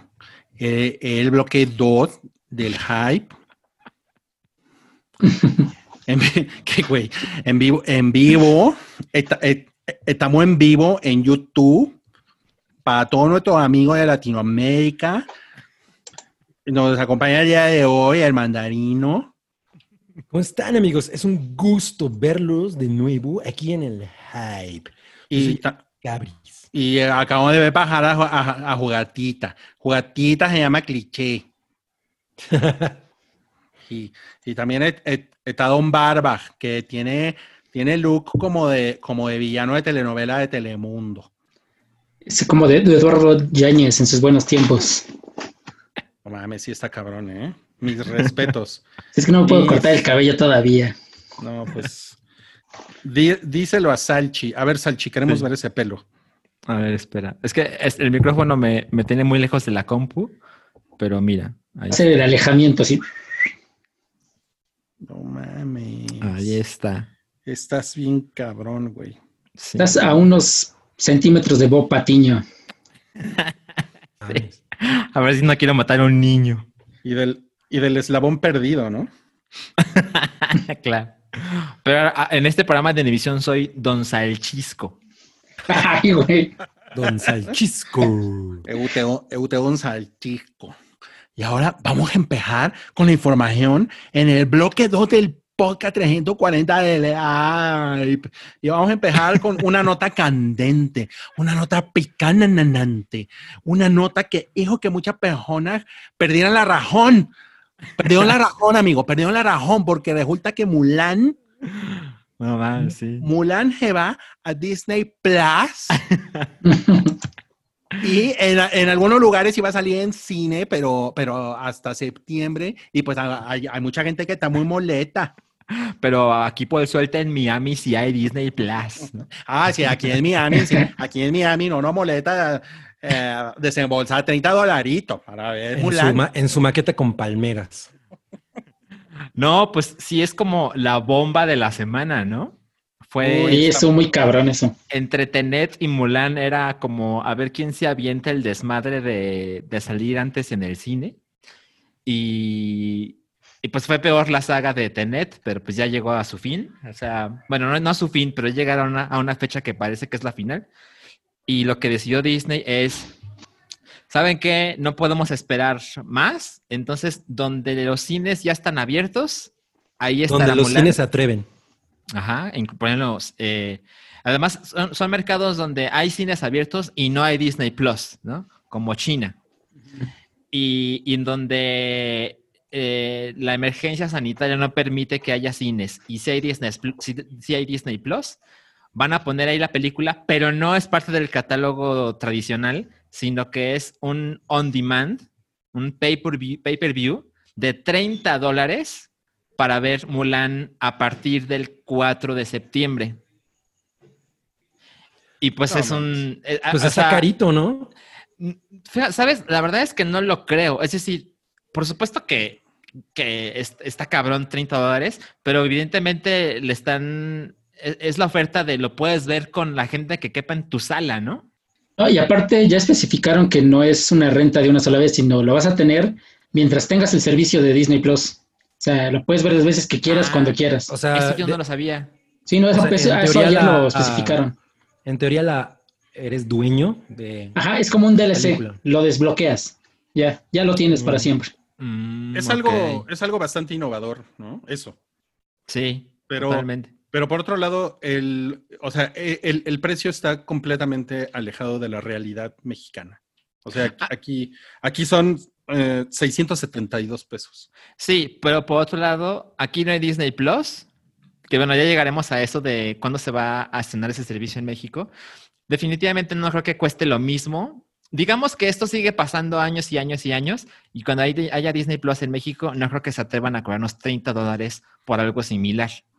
Está muy cabrón. ¿no? Yo creo que va, va a ser algo, este, de acuerdo al, al precio del boleto aquí en México, ¿no? Porque en Estados Unidos está más o menos en 15 dólares.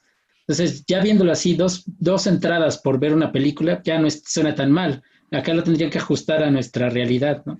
Pero a ver, más bien, vamos a comprarlo con las rentas. Las rentas de una, una película de catálogo en México. ¿De estreno? de- no, una de catálogo, 50 pesos. Sí, Ah, exacto. Una de estreno, 99 pesos. Más o Mm, menos. Y una, una película de, de catálogo te sale entre 100 pesos, 150 pesos, y creo que te puedes ir hasta 200 o no sé si 250 pesos, ¿no? Ya una película que esté como muy hot, ¿no? Entonces, ahora, si esta es, o sea, si le, si le pones ese como, eh, ese criterio de que te la vas, a, la vas a poder ver las veces que quieras, eh, siempre y cuando tengas el servicio. ¿No? Eh, ¿Cuánto costaría? Porque no es como comprarla tampoco, ¿no? O sea, porque Sí, si, no. la, No, si la compras No. está- ya es tuya para siempre, ¿no? Pero tienes que seguir Exacto. pagando Disney Plus. Eso sí, ese es el catch. para Ese tenerla. es- O sea, sí, no sé, está raro. Yo, O sea, se- o sea, sí está muy raro porque, miren, miren, si una renta de estreno está en 100 pesos y una renta de, de algo como nuevo es, eh, puede llegar hasta, perdón, una compra está en 250 pesos, Ujú. o sea, la media me indica que debería de ser como, no sé, 150, 175 pesos por algo así, ¿no? Sí, algo así. Sí, sí, sí, sí.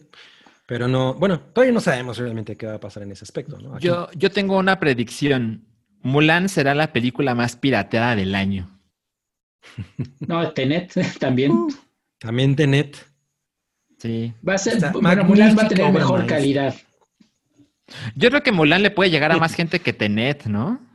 Claro. Sí, es como. Pero, en- pero ambas vas a tener que descargarlas. Cabe usa eso cada vez que puede. No, no mames, sí está muy cabrón. Ahora, es que es un, es un argumento raro el de, el de si, si sigues pagando Disney Plus, la puedes ver, pero ya pagaste antes. Es como si Netflix te dijera, ah, ¿quieres Stranger Things? Paga 100 pesos y la vas a tener siempre y cuando sigas pagando Netflix, ¿no? En algún como- momento van a hacer eso. Va a haber el premium del premium. Híjole. No mames, ¿a, qué- a- a qué hemos llegado? Esta cosa del capitalismo. Ya no quiero tener un podcast, ya, adiós. ya no quiero Pues ver mira, películas. eh, sí, creo que siempre se abren las puertas de, de que eso exista, pero también el modelo del streaming ha, ha pasado por muchos, muchos momentos, ¿no? Por ejemplo, en un principio era, si tengo Netflix, tengo todo esto, no mames, por 99 pesos al mes, estoy muy ahí. Y lo que ha provocado es que ahora hay 80 servicios de streaming, ¿no? Y ya como que disminuye el interés de la gente en, oye, pues no, esto no me está funcionando, porque al principio era una plataforma para tener todo eso y ahora tengo que tener chingos de plataformas para tener lo mismo o poquito más, pues ya no me interesa. Y si se transforma en, mira, paga tu Netflix, pero ponme otros 100 pesitos para ver esto o verlo antes que otros, pues evidentemente hay gente que va a caer, depende de si qué tanto interés tienes en ese producto, pero habrá gente que diga, no, no, no, no, yo no Y puedo se- con esto. Ya marca el límite, ¿no? Exacto, exacto. Pero pues a ver, a lo mejor el número de gente que cae es suficiente para que pues, convenga, ¿no? Sí, Oigan. no sé. Y tenemos imágenes exclusivas de una persona, una persona que, que, cuan- cuando, se enteró de lo que estaba pasando con Mulan y, y- y tenía un bat en las manos o algo así, ¿no? Es como, Qué Es un bat, algo así. Es que es en Francia y no, no sé si en Francia juegan béisbol. Pues habrá alguien, ¿no? Pues, o Le, está pegando con una baguette. No mames, lo más Sí. cagado es cómo se queda con el de Tenet, así de, ándale, pendejo, ahora tú cancela. sí, no mames. Totalmente. No. A lo mejor por eso Tenet se va a estrenar porque Sí, dijo, no, no, Christopher Nolan mames. tiene miedo del güey francés del bat. ¿no? Ahora, Bueno, otra a ser cosa, el nuevo sensor de películas. otra cosa importantísima es, a ver, en este país eh, no hay Disney Plus y no va a haber Disney Plus para el 4 de septiembre. En este país no hay cines como de una manera masiva, ¿no? Entonces, ¿qué va a pasar con Mulan en México? No, pues Tepito. Yo creo que sí la estrenan en lo que, en las salas que haya. Mira, Salchi, Yo creo que también. viendo ¿no? el vaso medio vacío, pero yo lo estoy viendo medio lleno. No, pero por ejemplo, a ver, la, la cantidad de mercado cinematográfico que hay en la Ciudad de México, justo por temas de población, aquí viven más de 20 millones de personas, ¿no? En Ciudad de México y zona metropolitana. Careful. Y estas, Digamos que esta- casi 25. Ándale. Casi Si esa- 40. Ok, la chinga. Pero, pero si esta parte del, del país geográficamente está con estos problemas de salud, no, no, no estoy seguro de que Disney va a decir, ah, estrenamos, a pesar de que el foco de población eh, no vaya a verla. O sea, lo, lo que sabemos es que Disney no, no, es, no es ese tipo de empresa al que solamente le interesa eh, estrenar con tal de tener ganancias, sino que, se- sino que cuida mucho su reputación y cuida mucho eh, que no verse envuelta en un escándalo. ¿no? Ajá, Claro. de fui con mis hijos a ver Mulan y nos contagiamos. No, no mames. exacto. O sea, es lo último que van a hacer. Puede ser que en un mes, estamos a un mes, y puede Así ser es. que en un mes la situación esté mejor. El pedo es que eso decíamos hace un mes.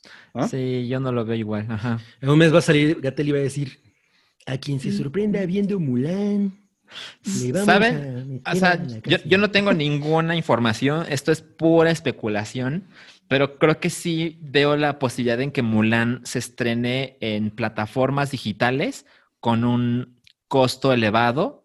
A lo mejor, a lo mejor en, ellos tienen un convenio con Amazon, Amazon Prime Video en este país, y a lo mejor si pones 300 pesos, a Pues lo Amazon mejor puede ser tienda, entonces yo creo que sí. Su tienda de A ver. Salchi, ¿cuántas personas caben en donde tú ves la televisión? Eh, cómodamente, pues la verdad es que la sala es grande. Yo creo que caben unos dos, cinco, Ay, no, mames. siete Sí, personas. sí. Salchi el potentado. Sí, ¿eh? No, pues tú nos invitas, ¿no? Pues así ya Sí, desquitas. ¿eh? aquí, aquí vemos, bueno, ca- cada quien pone 60 pesitos y aquí sí va a haber palomitas en el cine. Ah, no mames, qué chingón, pero que no sean actú. ¿Y si me, y si me contagio? Si te contagias, pues que Dios te bendiga y a su casa. No mames. No, pues no, no lo sé. eh, Suena, suena muy complicado todo esto. Y- O sea, ¿ustedes no ven esta posibilidad ¿no? de Mulan? ¿Van a- ¿Creen que vas a dar en cines en México y ya?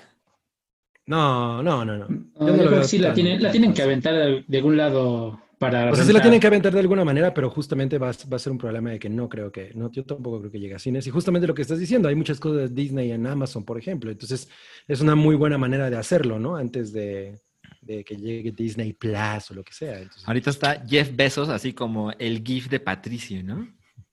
exacto. Se está dando unos besos a sí mismo. ¿no? No mames, güey, no mames. No, pero mira, yo, o sea, a ver, siendo lo más práctico, yo supongo que si Disney la puede poner en Michoacán y en Durango y en, lugares donde sí va a haber cines, supongo que la van a poner, ¿no? Eh, eh, el gran riesgo de eso es que se la van a piratear muy cabrón, ¿no? Ese es el Sí, claro. Y entonces el mercado más grande, que son, este, pues, Monterrey, Guadalajara y la Ciudad de México, que es donde hay más pedos ahorita, Ujú. eh, pues no mames, las, las vas a ver los clones en, las, en los mercados eh, a, a- a los dos días de que se La, estén. la van a ver con su voceador. Sí, güey, no mames. Sí, una Entonces- vez que ya está en streaming, que es así instantáneo, que ya está en torrents. Ya está cabrón. O sea, Exacto. seguramente vas a encontrar, o sea, la versión gringa y aquí la, la de cines. Entonces, a lo mejor lo que va a querer Disney es decirte, bueno, espérate dos meses, no seas culero, porque en noviembre, en noviembre se supone, todavía no hay fecha exacta, pero se supone que en noviembre va a salir Disney Plus ya en Latinoamérica, ¿no? Así es. Entonces, ah, ¿tú crees que se esperen? Puede ser, puede ser porque no, no es tanto, dos meses, ¿no? Pero México no se distingue por esperarse, ¿no? Ese es el Sí. pedo, güey. Bueno, pedo- hay- Ajá, Sí, hay, sí. hay- hay No, algo pues, muy ¿por qué no la- importante. ¿Por qué no la vemos a la buena mejor? No, pues sí, no.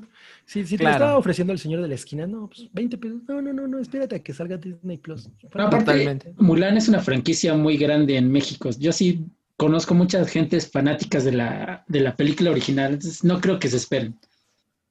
No, y es que, bueno, hay otra cosa que les iba a decir. O sea, Tenet es, es una producción original llena de misterio, de que el trailer no dice nada.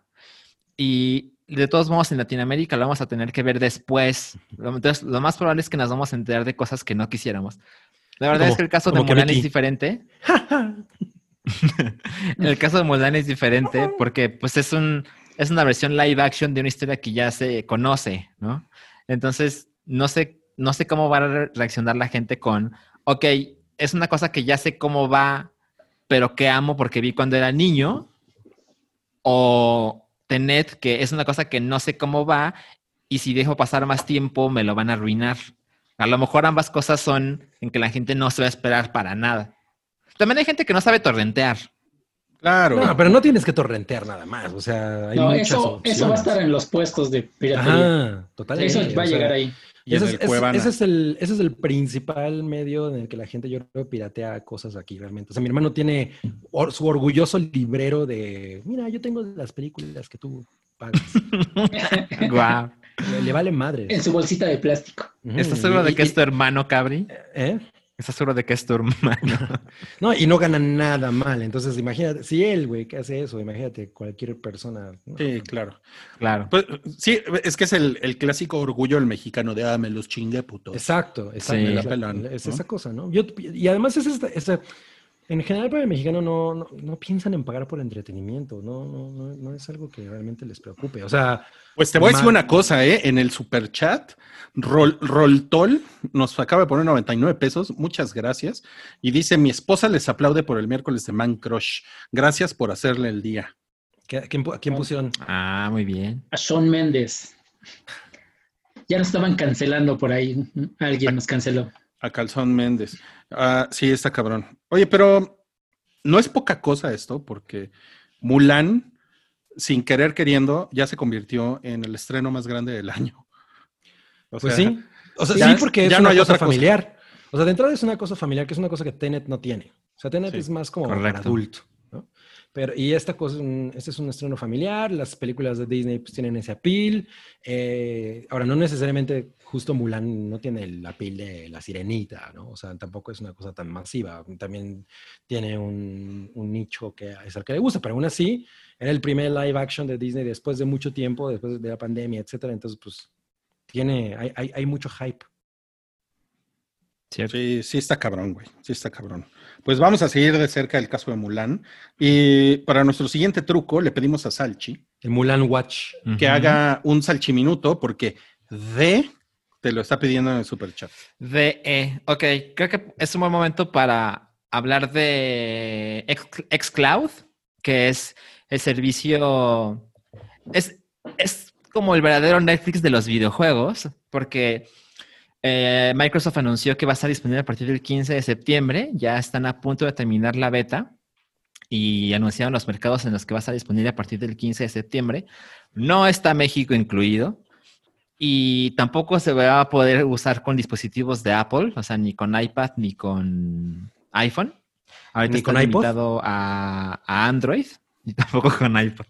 Este, pero, pero creo que es, es, es una muy, muy buena oferta de parte de Microsoft porque eh, ya, está, ya es parte de Xbox Game Pass Ultimate, que cuesta un dólar el primer mes y 15 a partir del segundo. Y no te va a costar más eh, jugar en Xcloud. Xcloud básicamente es juega donde sea. Lo único que necesitas es pues tu suscripción, tu dispositivo y un control. Y vas a poder jugar, no todos, pero sí una gran cantidad de títulos que están ya en Game Pass. Pero la diferencia es que no necesitas el dispositivo, o sea, la consola, mejor dicho.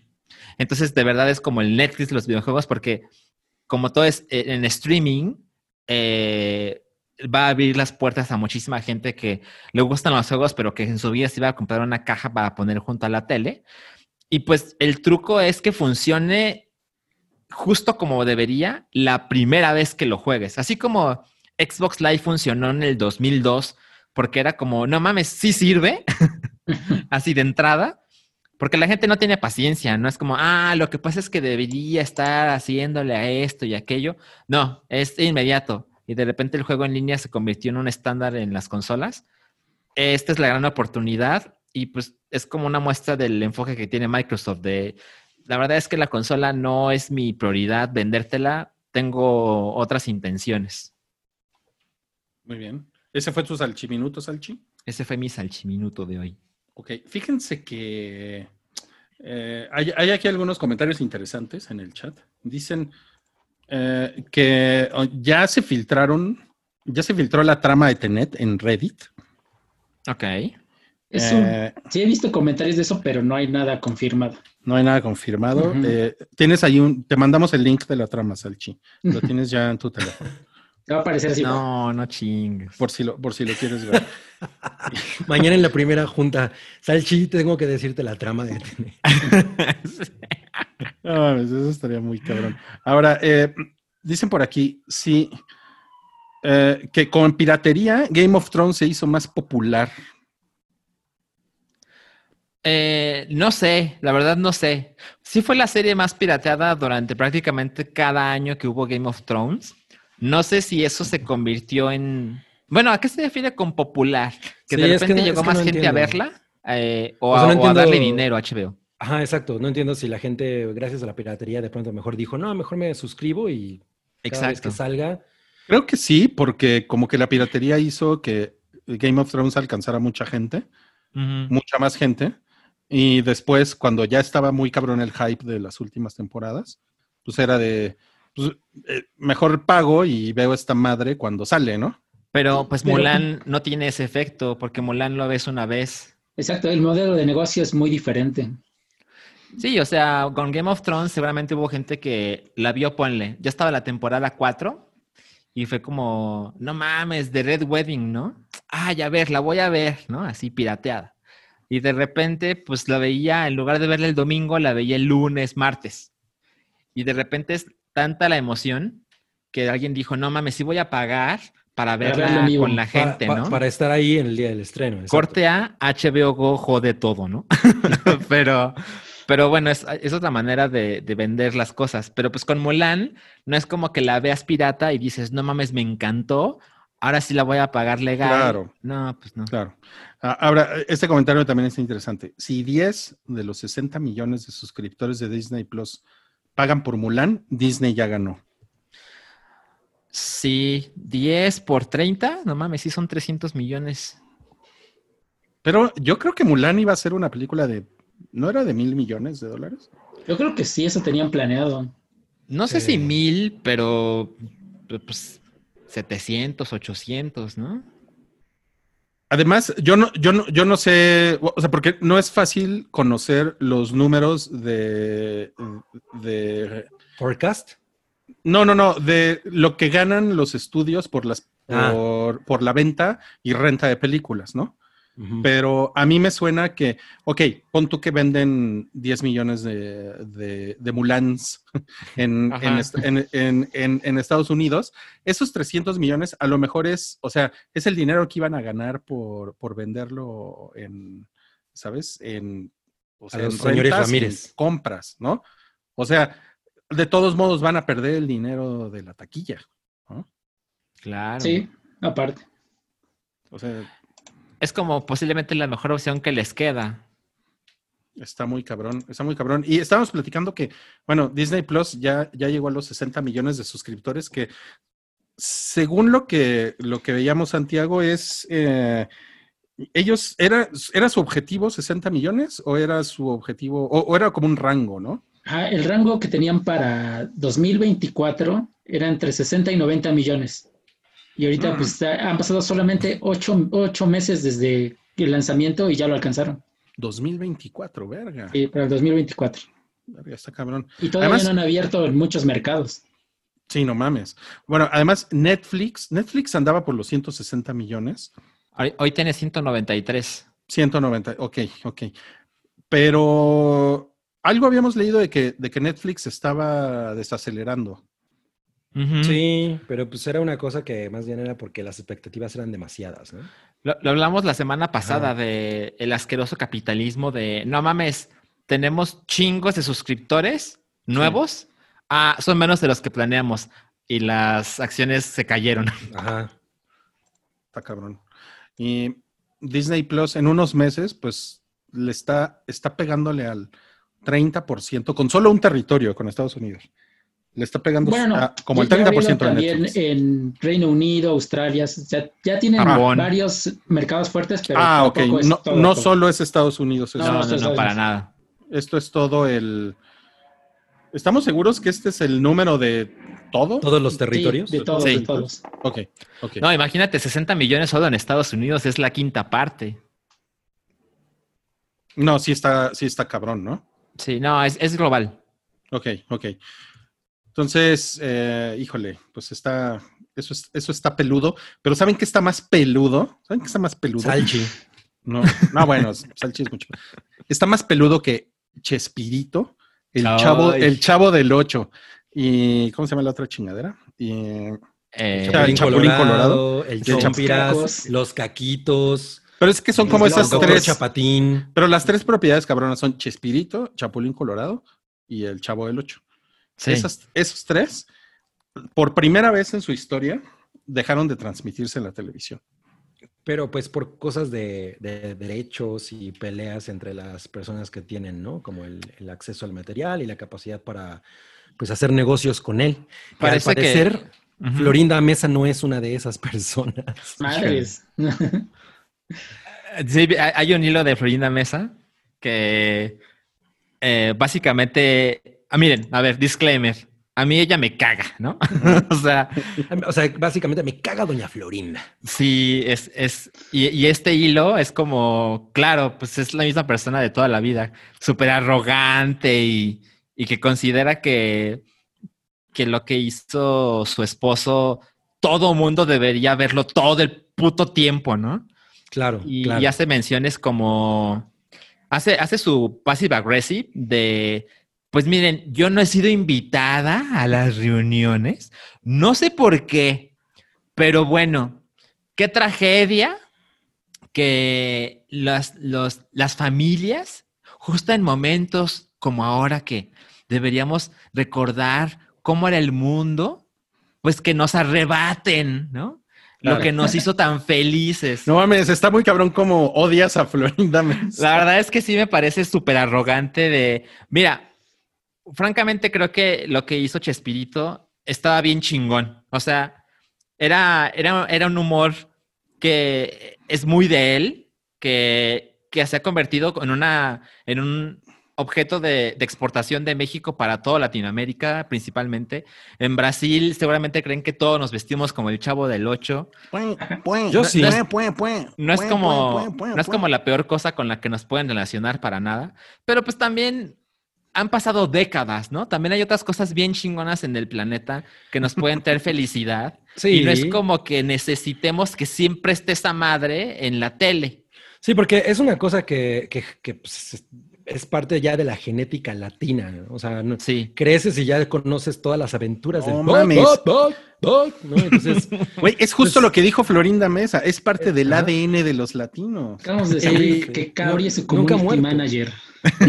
Sí, güey. O eres Florinda Mesa. yo soy el... vel- yo soy- Mira, ella dice, pretender eliminarlo de tajo es una medida poco inteligente. No lo están eliminando, solamente no llegaron a un acuerdo de cuánto me cobras para poner esta madre en la tele.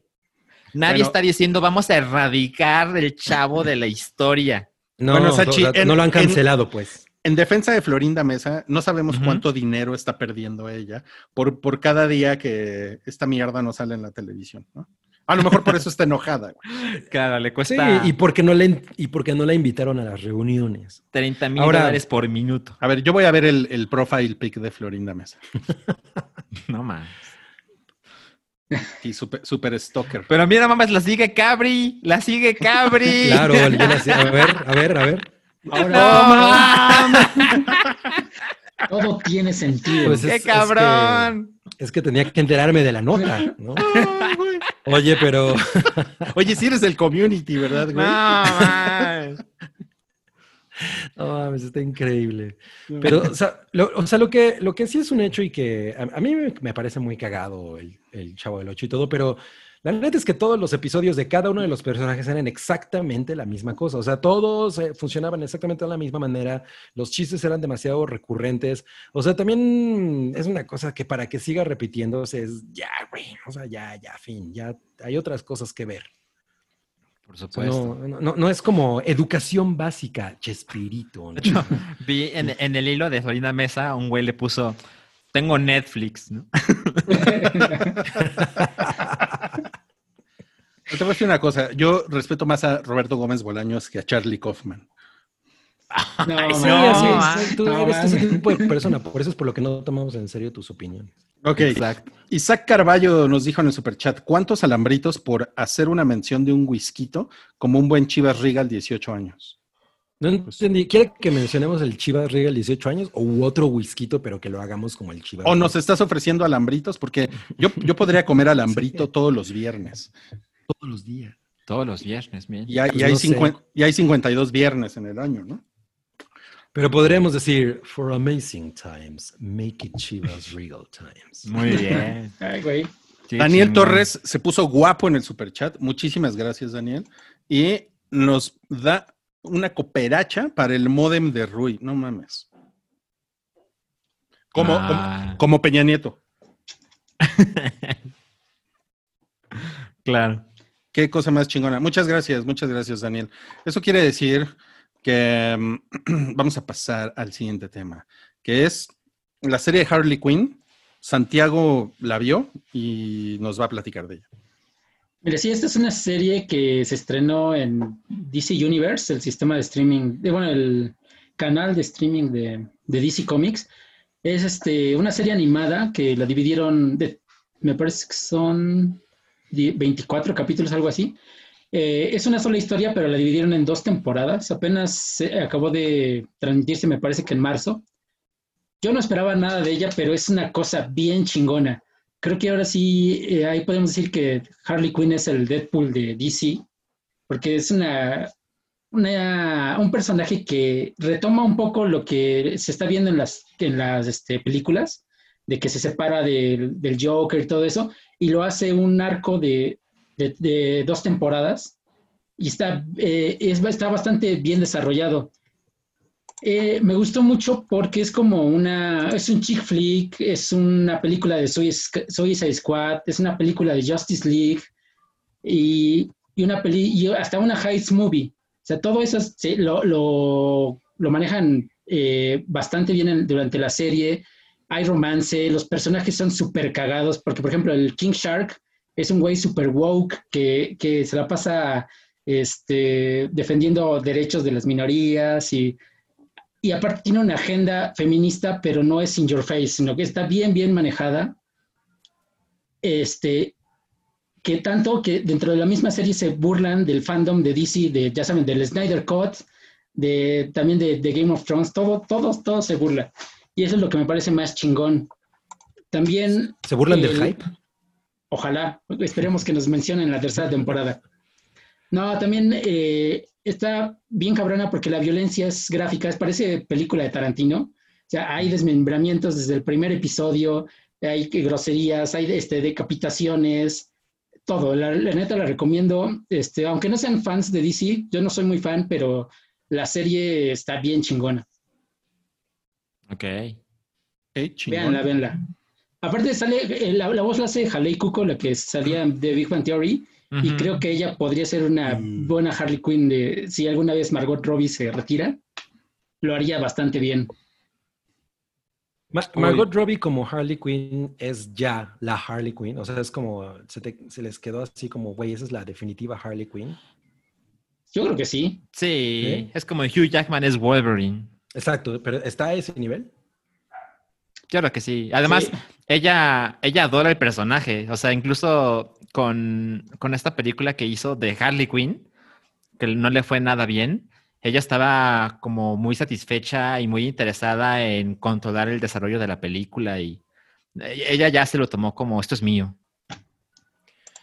O sea, es que a mí me parece que ella es muy buena actriz, me parece que es una mujer eh, pues, que tiene todo para funcionar perfecto, que la, la gente la quiere en general, pero siento que lo que le han dado para interpretar a Harley Quinn justo no está al nivel de, de ella y como para que uno diga, güey, esa vieja es Harley Quinn. O sea, que es justamente lo que pasó con, con por ejemplo, Scarlett Johansson como como Black Widow. O sea, yo no me imagino ya ahorita Black Widow de otra manera que no sea con la fisonomía. Bueno, pero, pero también Johansson. Scarlett Johansson se lo ganó a través del tiempo, porque también las primeras películas era, que era un papelito así X en Claro. Iron Man 2, era como secundario.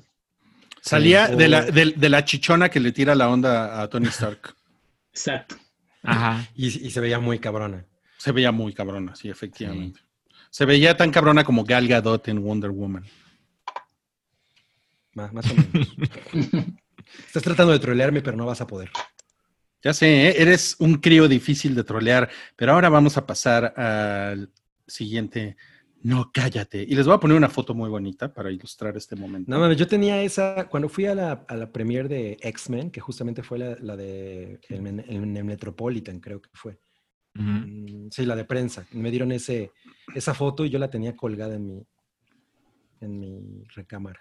Sí, es una, es una, eh, Ujú. esa, eh, esa posición de manos es como, es como un cliché de. Sí, de, De Spielberg. director. Un- Hay una de Spielberg, hay una de Kubrick, ¿no? Hay una, ahora tenemos una de Brian Singer. Da Oye, de una pero-. Y te- tenemos una de Chespirito. Este es el no cállate del año, ¿no? Sí está muy cabrón. Cuéntanos, O sea, cabrón. Está ¿Tanto muy así? cabrón. ¿Por qué? ¿Por qué tan cabrón? Pues resulta que han surgido, ahora con los 20 años de, la primera X-Men, pues han surgido un chingo de cosas de, cómo Brian Singer se comportó en el set de, la primera X-Men y de, la segunda, que es a mi juicio la más chingona. O sea, comenzando por esta situación de que el güey tenía justo esta, idea de hacer la película como si fuera cine de autor, que era una cosa completamente bajo el control de él, era la, él era la autoridad máxima, venía de, de- de- sus éxitos, ¿no? De haber dirigido Usual Suspects y, y- y- y- y demás. Entonces pues, era como un güey en el, que, en el que el estudio confiaba un chingo. Y el güey, por ejemplo, hacía cosas como llevar a sus amigos, ¿no? O sea, como si tú eres el director y le dices a, a tus cuates, vénganse, vamos a la filmación, ¿no? O sea, con, con pues, toda la gente del estudio, con los A-listers, que lo, Halle Berry, etcétera, ¿no? Entonces, el güey hacía un chingo de, de- de- de desmadres, llevaba chavitos a los que se quería dar, ¿no? Los Les dio casteaba, papel. les dio papeles. ¿A uno quién, a quién? ellos- al güey que, por ejemplo, hace de, de Pyro, ese güey lo, lo metió... El, eh, el que lo hace en la primera, porque ves que en la segunda lo cambiaron. Sí, porque en la segunda lo cambió, pero al, al güey que hace de Pyro en la primera, porque pues, es de la que ahorita estamos hablando, la primera, eh, el güey lo metió y a ese, ese güey resulta que los amigos de Brian Singer lo drogaron y lo violaron. ¿no? o sea, el güey lo, el güey lo confesó después. Hubo un momento en el que Brian Singer estaba consumiendo alguna sustancia, que de hecho una gran parte del crew de X-Men estaba consumiendo, y Tom DeSanto, que era uno de los productores, le di, le- o sea, quiso parar la filmación, ¿no? Porque este güey ya está- llegaba tarde, llegaba hasta el culo, llegaba, o sea, y, y podía poner en peligro a las personas. Y entonces el güey intentó parar la filmación. Brian Singer se puso súper pendejo. El estudio le, dio- la razón a Brian Singer y el güey filmó una escena eh, sin, sin un coordinador de acción y eso fue lo que provocó que Hugh Jackman tuviera un accidente. Entonces, el estudio estaba tan del lado de Brian Singer que, que incluso querían correr a Tom DeSanto. O sea, los güeyes querían definitivamente eh, cancelarlo de la producción de X-Men. Y fue cuando todo el crew, todos los actores vestidos de, de los X-Men, fueron al trailer, de, al, al tráiler de, de Brian Singer, al remolque, ¿no? Y le Ujú. dije, eh, eh, excepto según Rebe- Rebecca Romin y Ian McKellen no estaban, pero estaban todos los demás. Y le dijeron, cabrón, si Tom DeSanto se va, nos vamos todos. Y que incluso Halle Berry le dijo, you can kiss my black ass. No, pues Wow. yo, yo feliz de la vida. Pero Brian Singer no, porque es gay. Exacto. Entonces, eh, Sí. o sea, como que todo este tipo de historias que ahorita están surgiendo, toda esta cosa de que un día Michael Jackson les cayó, ¿no? En, así en, a, a las oficinas, ¿no? De, oigan, pues yo puedo ser ex-Xavier, ¿no? Xavier, y- y- y- y- No mames. ¿Cómo? O sea, pero si ubicas que Xavier es un güey con tales características. Con nariz. con nariz. el güey, y el güey les dijo, sí, pero pues yo puedo. Y les puso este, este, que lo que era lo cuando el güey quería volver a hacer thriller, que se acuerdan que hizo este Ghosts, que era como CGI, el güey como un viejo. cortito, ¿no? Era un cortito, Claro. pues, como thriller, que era un cortito. Sí. Y este, y el güey, pues mire, pues yo puedo, ¿no? Imagínate a Xavier haciendo el moonwalk. No mames. bueno, eso estaría chingón. Pero con la silla de ruedas. Pero con la silla de ruedas, con la silla de ruedas. no mames, el moonwalk más fácil del mundo. Sí. E incluso el güey eh, metió al que en esa época era su novio, que es el director de una película que salió el año pasado que se llama The Escape Room. El güey se llama Adam Robitel. Lo puso adentro de la película, adentro de X-Men, lo casteó para que saliera, ¿no? Entonces, o sea, el güey tenía así su pinche harem de güeyecitos adentro. O sea, había un- muchísimo abuso. El güey eh, eh, pues, se quería imponer ante la producción. O sea, tenía como este approach de, güey, yo soy el, el mandamás en este desmadre y pues ustedes se callan, ¿no? Y de igual manera lo aplicó para, para la segunda X-Men. O sea, sí, sí, sí, sí se puso cabroncito. Oigan, a ver, yo, le, yo les tengo que decir algo. Eh, sí fue una idea cabrona lo de, no sé si sea de Brian Singer o la haya inventado alguien de un estudio, pero esta idea de que un director hace una película de superhéroes como si fuera una película de autor, finalmente fue lo que le dio al MCU, eh, no mames, o sea, El fue lo que lo convirtió, sí, fue lo que lo convirtió en una cosa súper relevante, ¿no? Sí. O sea, sí está O sea, cabrón. incluso después, después de, o sea, de eso, pues sí, era justamente lo que se trataba, ¿no? De que la idea fuera, ok, esta película va a tener el feeling de este director. ¿no? O sea, eh, pues, que ahorita es lo que pasa con, por ejemplo, Taika Waititi eh, dirigiendo, dirigiendo Thor. Pues simplemente- Pero, Bueno, en un principio, Thor fue, fue de Kenneth Branagh. O sea, Ajá, sí, la primera la de primera. Fue de Kenneth Branagh, ¿no? Que es como, es muy evidente que es como, ah, le vamos a dar al señor este inglés que sabe de cosas de Shakespeare, vamos a darle Thor, ¿no? Y, Claro. sabe de cosas de Shakespeare.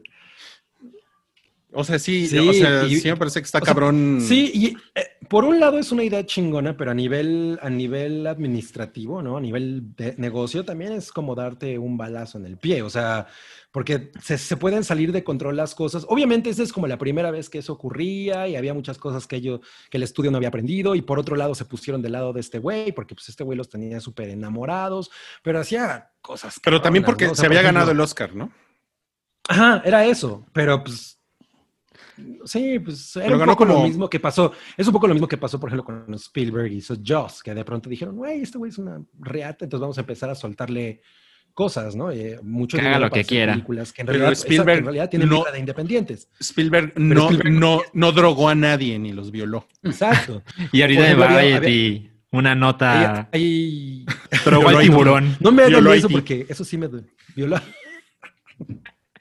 Ah, eh, pero por ejemplo, hay otro, hay otro caso en el que el güey tenía a un, un cabrón que era como su consejero, pero lo tenía realmente contestando teléfonos. Y como Brian Singer realmente no sabía nada sobre el cómic de X-Men, este güey, que era como su consejero, sí sabía. Y el güey empezó a escribir el guion y se supone, cuenta la leyenda, que el güey llegó a escribir 50% del guion de la primera X-Men. Y el estudio dijo, ¿qué pedo con este cabrón? O sea, si, si, si a este cabrón sigue metiéndole mano a, a este pedo, vamos a meternos en un problema legal grande porque va a acabar cobrándonos por todo el guion de X-Men, ¿no? Entonces lo tuvieron que detener y decirle, a ver, güey, está chingón que tú estés haciendo esto y pues es una cosa del director, pero lo máximo que te podemos pagar es tal cantidad, ¿no? Creo 35 mil dólares. Mm. Y, y- y- y- y los, y los güeyes que realmente estaban escribiendo la película, al final querían sacar sus nombres del- de, de los créditos, Pues era, cosa que lo también es un sacaron, fue, fue Macquarie, el que hace, el que escribe las Ajá. películas de Misión Imposible y, y, y ¿cómo se llama? Columbus, el que escribe de, es que no me acuerdo del de eh, Men in Black, también tenía Sí, no, guiones. mm, Sí, sí, sí.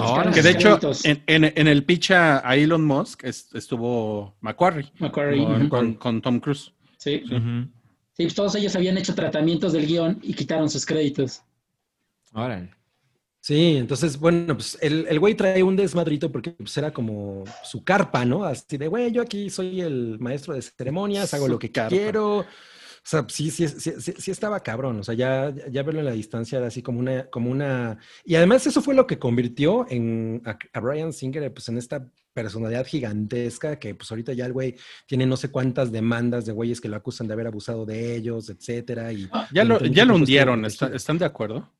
Sí, pues sí. También a mí me sorprende que lo hayan traído de regreso para las otras dos de X-Men, la de Days of Future Past y la de Apocalypse. También son de él. Le dieron a Superman Returns. O sea, o sea como, que, como que es un güey que se salió con la suya muchos años, ¿no? Sí, pues por prácticamente una década. Así Sí, es. no mames, sí, sí. Ya, ya nos puso eh, ese Torre, Torresani que le hubieran metido una putiza como el de la combi. Oigan, a ver, a ver, a ver, lo, del, lo, lo de la combi. ¿Ustedes eh, les dio gusto el, el video de la combi? Ok, ahora vamos a hablar de eso. A ver, a ver, Sí, primero, verdad. Pues primero es- no es que Salchi. te dé gusto. No, es No, que espera, espera, espera, gusto, es que primero es Salchi. cosa de- Ok. Primero Salchi. ¿Te A dio ver. gusto? Em, sí, o sea, me da culpa, pero pues sí, y, y también es como un reflejo de toda esta gente, millones de personas que es su único modo de transporte para ir a trabajar, ¿no? Para ir a la escuela. Y pues debe ser, yo pues, afortunadamente no tengo esa vida, pero solo puedo imaginar el pinche terror y coraje que debe ser subirte a, esa, a esas combis viendo, o sea, yo he visto decenas de esos videos de asaltos. Entonces debe ser muy terrorífico que esa sea tu única manera de llegar a donde tienes que llegar. Y, y incluso he visto gente que se compra teléfonos que son falsos, que no prenden. Ah, sí. Y, y eso fue como algo que funcionó un tiempo, pero luego los asaltantes se enteraron de este truco y te exigen que uses el teléfono antes de que se los des, porque si es el de juguete, pues te pegan, te, Te va peor. te, te balean, te matan, etcétera, ¿no? Entonces, pues entiendo la victoria que incluye que a alguien, o sea, un grupo de personas pudieron tomar esta venganza y evitar el, el, el asalto. También me parece muy cabrón que incluso el asaltante dice que no les robó nada, porque supongo que su manera de justificarlo es, pues aquí sigo, ¿no?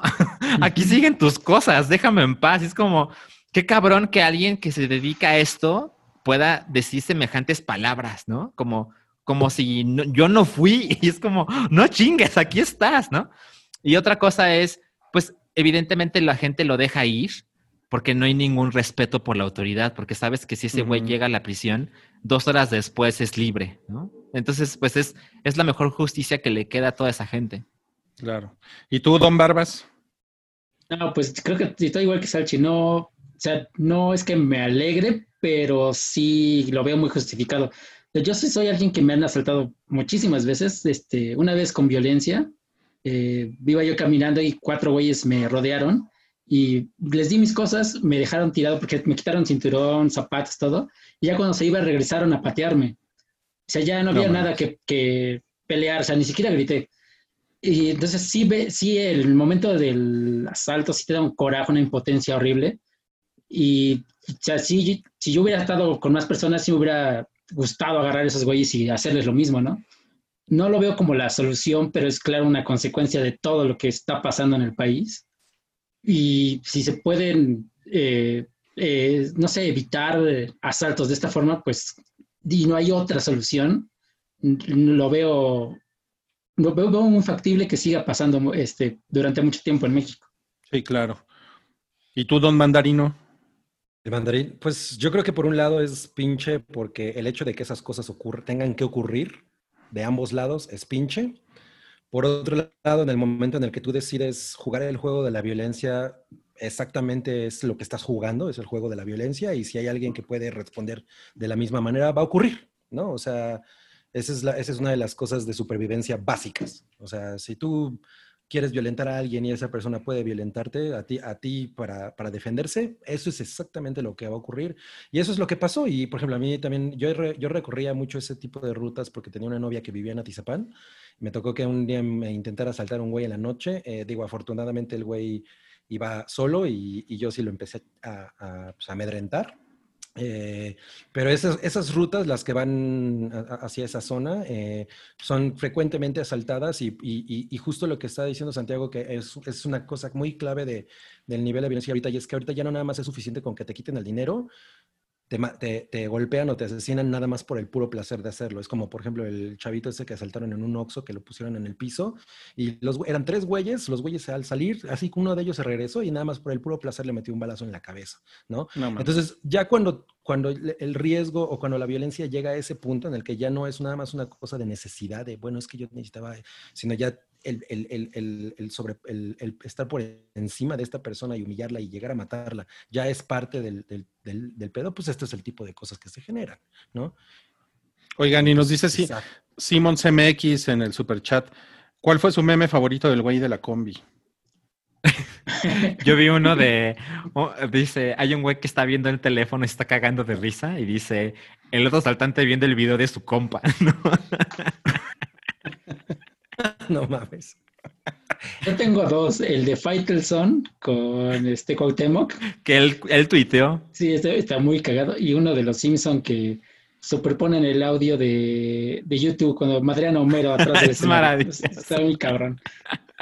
No, güey, no. Sí. Yo- Tuyo, yo- Rui, yo no me- ¿cuál es? A, a mí no se me quedó ninguno. Mm. No, pues eh, sí, yo también vi un chingo, pero no me, no, no me quedo con uno, con uno en especial. Eh, eh, ¿Saben? pero- Hay, hay- hay- una breve historia que quiero contar que viene mucho al caso. Ah, hace algunos años, francamente no recuerdo así cuándo fue, pero tampoco tiene tanto tiempo. Pero hubo un asalto en la carretera México-Toluca y en un, en un autobús. Era, me parece que eh, muy de madrugada, algo así. Y resulta que uno de los, o sea, se subieron varios asaltantes y empezaron a quitarle todo lo que pudieron a la gente. Y uno de los que viajaba, de los civiles, digamos, que iba ahí, iba armado. Y el güey mató a los asaltantes, me parece que eran dos. Y todo mundo sabe, o sea, todas las personas que iban en ese autobús, incluyendo el chofer, vieron el rostro de esta persona que lo mató a los otros. Y hubo un pacto de silencio total, de no vamos a decir quién fue, no vamos a decir cuál era su apariencia. Y eso creo que debe ser una película, porque justo es como una historia muy mexicana, es una cosa que pasa constantemente en este país y es lo que nos queda como el vengador anónimo, ¿no? Y me parece bien chingona esta relación entre las personas, los 30, 50 personas que iban ahí, niños incluso, que dijeron, no le voy a decir a la policía nada de quién fue el que nos salvó, porque sabemos el pedo en que nos lo vamos a meter. No mames, qué cabrón. Está muy cabrón eso. Oigan, en el superchat, Damián Hernández se puso guapo en el superchat, nos manda un saludo y pues yo les propongo que le mandemos unos, unas manos, unos dedos de jazz.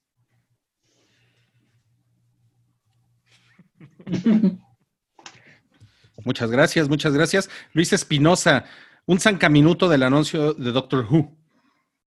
¿Cuál anuncio? Ahora sí no me perdí. Si me pueden decir cuál es, les puedo hablar, pero no sé. Ha estado muy ocupado Santiago. Yo tampoco sé. Ok, ok. Santiago Herrera dice, Charlie Kaufman está igual de peludo que Salchi. Yo creo que yo más, ¿no? Sí, ¿eh? Puede ser, puede ser. Eh, te están poniendo aquí un dinerito, Cabri, para el Cabri Minuto. Pues ahorita voy a dar mi cabriminuto, ¿no? Él va a ser el de.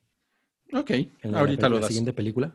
Eh, también está- están poniendo un dinerito para un Rui Minuto. Yo también ahorita doy mi Rui Minuto.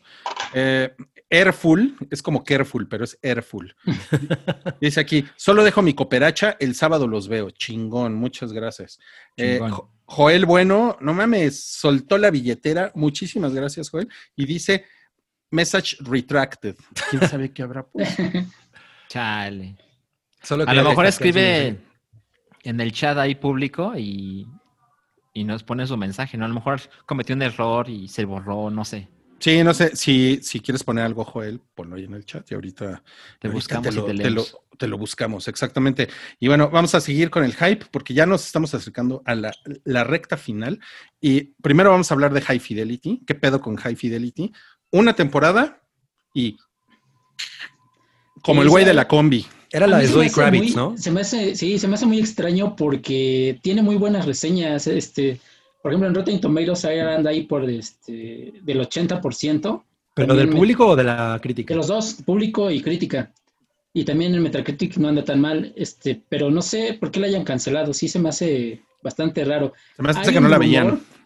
No, bueno, aparte que está en Hulu, ¿no? Pero hay un rumor que dicen que es porque este, en el segundo capítulo le tiran con todo a Michael Jackson. O sea, sí, eh, es una línea argumental que una chica va a comprar un disco de Michael Jackson y los personajes la regañan y empiezan a sacar todo lo que hizo. Entonces, mucha gente del fandom que lo defienden a capa y espada se enojaron por eso. Entonces, es probable que por eso ella se haya tomado la decisión. No mames, el fandom de, de Michael Jackson cancela series. Es Ah, que sí. sí son un chingo. Suena, sí, sí suena medio conspiratorio. Sí, Pero mira, Michael Jackson no tiene su programa en Universal Stereo. Los Beatles. Ahora. No, es que Sí, chingón. digo, pero sí se me hace raro. La serie es muy buena. O sea, sí, sí, sí tenía. Y aparte la dejaron en un cliffhanger porque podía continuar fácilmente. No, pues eso, eso está culero. Bueno, lo siento por las personas que vieron la primera temporada. Y por otro lado, hay una cosa que se llama She Dies Tomorrow y, y Cabri va a aprovechar su Cabri Minuto para platicarnos de esto. Exacto, She Dies Tomorrow, que es de esta categoría, de- si todavía existiría Blockbuster, habría una categoría, un pasillo que sería películas que se parecen a las de A24, ¿no? Y esta, esta película entra en esa. Últimamente estaba viendo la muchas versión cosas. genérica. Pues es- no necesariamente, aunque esta sí no cumple. Por ejemplo, una que es de, la- de esa categoría sería eh, Swallow, que ya hablé de ella y la acabo de volver a ver hace- la semana pasada y me gustó un chingo otra vez. Pero bueno, She Dies Tomorrow es dirigida por una mujer llamada Amy Simons, que ella es la que la hace de la mamá en, el, en la versión de Pet Cemetery del año pasado, que pues no estuvo tan chida. Pero en realidad ella, por ejemplo, ha dirigido algunos episodios, o creo que incluso fue co-creadora de The Girlfriend Experience, la serie que está basada en, en la película de Mike de, de Soderbergh, en la que sale Sasha Grey. Y la idea es muy interesante eh, y está muy cagado porque en, en el, en el cast, por ejemplo, está Michelle Rodríguez. Digo, ella no es la- el personaje principal, de hecho es una persona ahí que sale como un minuto, ¿no? Eh, George Lucas y está esta mujer, ay, güey, ¿cómo se llama? Mm, bueno, ahorita no me acuerdo eh, del, del nombre de la actriz. Eh, ah, Jane Adams, que es la que, que sale en Eternal Sunshine of the Spotless Mind y en Happiness de Solons. Es una mujer con una cara muy, muy especial, con ojotes así, pero bueno, claro, aquí ya está muy grande y me costó trabajo reconocerla. Pero la idea es una película de- del género No pasa nada, nunca pasa nada, ¿no? Que a mí en especial me gustan mucho, como por ejemplo a Ghost Story, tiene como esa vibra más o menos, eh, en la que una mujer de pronto empieza, eh, que, es, que, vive, que, que está completamente sola, vive, vive en su casa con, con- como con mucha paranoia, como con muchas deudas, etcétera, y de pronto empieza a, a- a- a decirle a, su mejor amiga que ella sabe que va a morir al día siguiente, no sabe por qué, no sabe cómo sabe, pero asegura que va a morir al día siguiente. Ella le dice a su mejor amiga esto, la amiga le dice, no, no va, no va a pasar, no va a pasar, no va a pasar. Y de pronto la amiga empieza a decir, oye, yo voy a morir el día siguiente.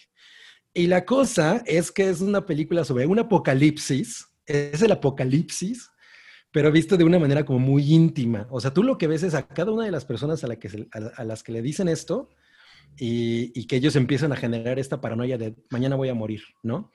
pero nunca ves una, gran escala ni nada. O sea, de hecho, es po- poco a poco como que, como que vas diciendo, si esto le está pasando a tanta gente, significa que ya, que ya es muy grande, porque cualquier persona a la que tú se lo digas va a empezar a tener como el mismo efecto, ¿no? Lo que tiene muy chingón es que está muy bonita fotografiada. Pues estas películas se ven como prácticamente cada frame podría ser una super foto de Instagram, ¿no? O sea, es lo que, una, una cosa que tienen. Ujú.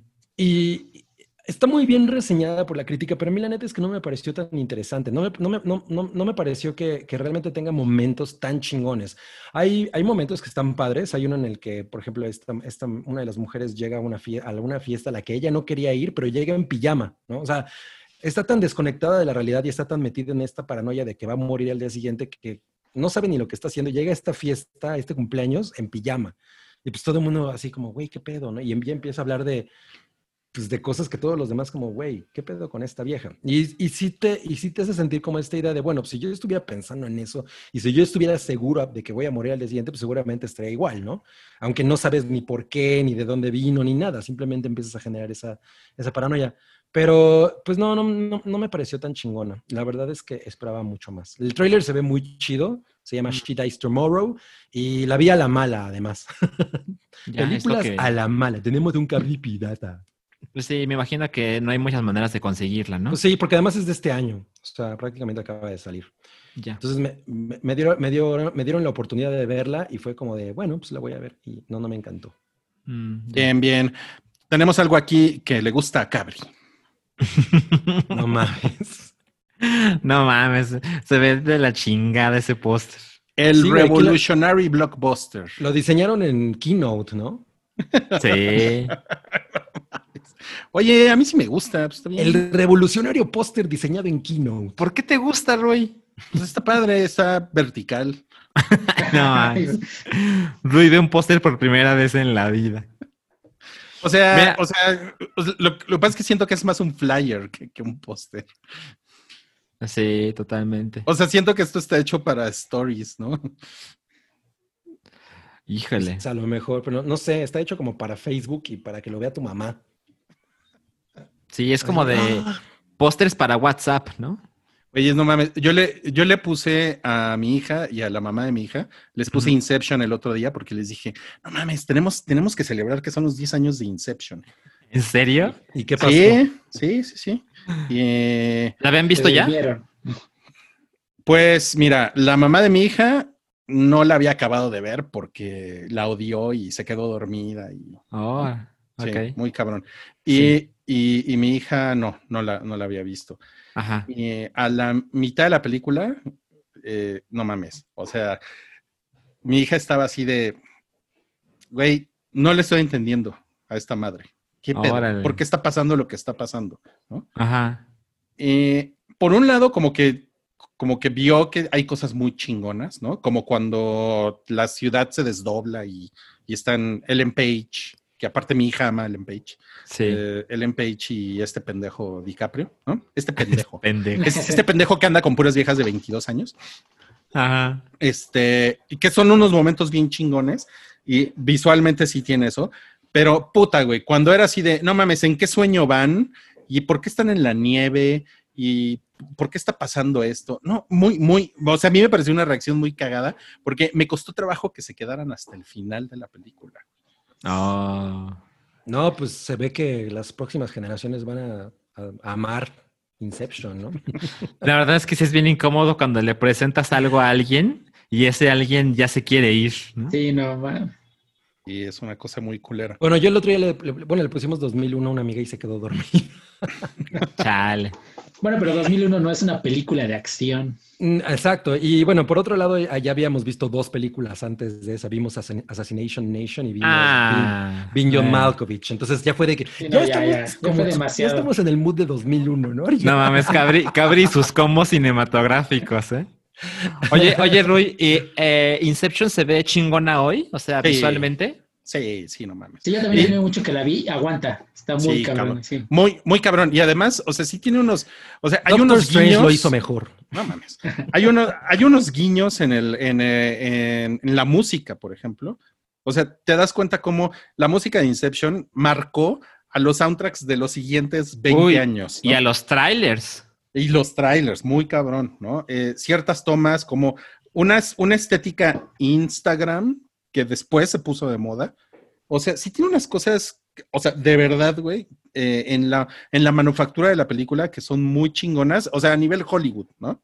O sea, o sea, es una película que como... Y Que, a nivel La Raza y muchos más. no, de, no, de, no de tu pinche cine independiente de Charlie Kaufman, ¿no? No, No, de bueno. esas mamadas. Rodrigo y sus, sus enemigos. Mis- yo y mis enemigos, sí. Y este, o sea, por ejemplo, cuando están con gravedad cero en el, en el hotel. ¿El hotel? Claro, no mames. No mames, eso, eso, por ejemplo, fue de los momentos que a mi hija más le gustaron, que sí estaba así de, no mames, esto está increíble. O sea, realmente el pedo que ella tenía era con, como con conectar. ¿no? Es confuso. Sí, sí. Ya sí, lo había sí. hecho Kubrick cuando, va cuando van corriendo adentro de la. Se ve más cabrón. Eso es, eso es otra cosa que también es muy chingona. Eso es, una Es más chingona. Checa. como, como odias a ese güey. Bueno. Eh, oigan, y si la pusieran en cines en septiembre, ¿la irían a ver? No. No, no pienso ir al cine a ver algo, algo que puedo ver en mi casa. O sea, quiero, quiero ver películas nuevas. Yo sí iría a verla, porque, sobre todo porque no quiero que Bloodshot sea mi última película, si en caso que me muera o algo así. Entonces, yo creo que sí iría a verla. Claro. Tú ya sabes mi respuesta. entonces. No, pues No, sé a Carmen le cambia la cara. Sí, mi, mi respuesta es muero por. No mames, güey. Ahora que cumple 10 años y muero por ir a ver Inception a Cinepolis IMAX. Bueno, No pero Cavi, tú no tienes una mala opinión de Inception, ¿no? No, pero. Ay, ¿cómo no? Se la pasó quejándose de los sueños. ¡Ay, pero- sí es cierto, sí! Porque no entendiste de yo qué no- se trataba la película. Yo no, yo no creo que sea una basura. No entendiste de qué se trataba la película. No mames. O sea, No, güey, porque si empezabas. estás- "Ay, si estás- po- a ver, güey, ¿por qué no vuelan? Los sueños, así no son los sueños. Sí es sí. no tienen, no tienen que volar. Simplemente el último sueño es una mala película de James Bond. O sea, ese en la nieve. Pero, no es, a- mames, pero es es a terrible. propósito. Eh, sea, es- sí pero, está- pero- pero está, está dirigido copiada. terrible. Es terrible. O sea, eso es así como neta, neta. Y no, no, tengo una opinión Pero- negativa pero de Inception. No, pero no la eres odio. una puta o sea, mierda. no la odio. Mi pedo es que no me parece que sea una cosa tan sorprendente. O sea, está bien. Está bien. Ok. Ya. Hay que hablar de, Nolan cada episodio. Yo estoy con Edith. Me, me hubiera quedado dormido si me lo hubieran puesto en la, en la tele. Sí, ya sé. Oigan, el DC Fandom ya confirmado 22 de agosto desde las 12 del día. Son 24 horas de videoconferencias, ¿no? Básicamente. Sí, van a presentar trailers y adelantos y no sé qué tantas cosas más. Sí, Seguramente va a haber. prometen- buen material exclusivo. Exacto. Pues- es, Pues mira, es su Comic Con. Si, si sale Gal Gadot, que es una excelente Wonder Woman, excel- la mejor Wonder Woman de la historia, ahí, ahí voy a estar. Yo creo que va a estar Gal Gadot y va a decir, hey guys, uh, I have to, to renunciar to the character because I saw a podcast in Mexico and I, I, I know I, I'm not the best Wonder Woman. Guys, I- have a I, message. I have a message for Gabri. Please forgive me for being so skinny. Y Ah. ahí mismo se va a meter esteroides, así. vivo. Pagaría por ver eso. I'll buy that for a dollar. Pues no te preocupes, va a ser gratis, Cabri. No mames. Oigan, una, una, una señora que se llama Nia Da Costa va a dirigir Capitana Marvel 2. Esa es la Así lectura de la nueva versión de Candyman. Que a mí, el, por ejemplo, el, el avance ese que hicieron me parece una cosa. Sí, se ve bien Está cabrón. chingona, está chingón. Sí, no mames. Miren que yo nunca veo trailers y ese lo vi. Mm, No sí. mames, está muy, muy chingón. Y pues es eso, y ella es una guionista, como pues, a la que, a la, a la que le, ha ido, le ha ido bien. Me parece una muy buena idea. O sea, creo que, creo que está chingona la idea. Y además sale mi Brie Larson. Y va a salir tu Así Brie es. Larson, exacto. Es lo único que, es lo la que peor Captain... No, no es cierto. No mames, ya vas a empezar. mí, a mí me gusta cómo se ve de Captain Marvel ella. Saben, Oiga. yo, yo tengo una breve opinión acerca de lo que está pasando con el MCU y el COVID y todo esto. Tomando en cuenta que la última vez que vimos al MCU fue con Spider-Man, eh, Far From Home, ¿no? Ujú. Que fue después de Endgame. Y pues Endgame era como un gran final para todo ese ciclo, para, para la saga, ¿no? Entonces la verdad es que Black Widow era el inicio de otra etapa, ¿no? De la fase 4 y demás. Y luego pues, o sea, Black Widow se iba a estrenar en abril, según recuerdo. Y ahora lo pasaron para noviembre y a lo mejor no sale en cines en noviembre. No sé si el MCU ya se enfrió. O sea, evidentemente cuando salga va, a salir otra vez mucho fan y demás, pero no sé si va a alcanzar esos niveles de popularidad tomando en cuenta cómo terminó Endgame, que, que fue un super éxito, película más taquillera de la historia. Y luego todos este, estos años que han pasado de pausa, no sé si la gente va a reaccionar igual cuando regrese.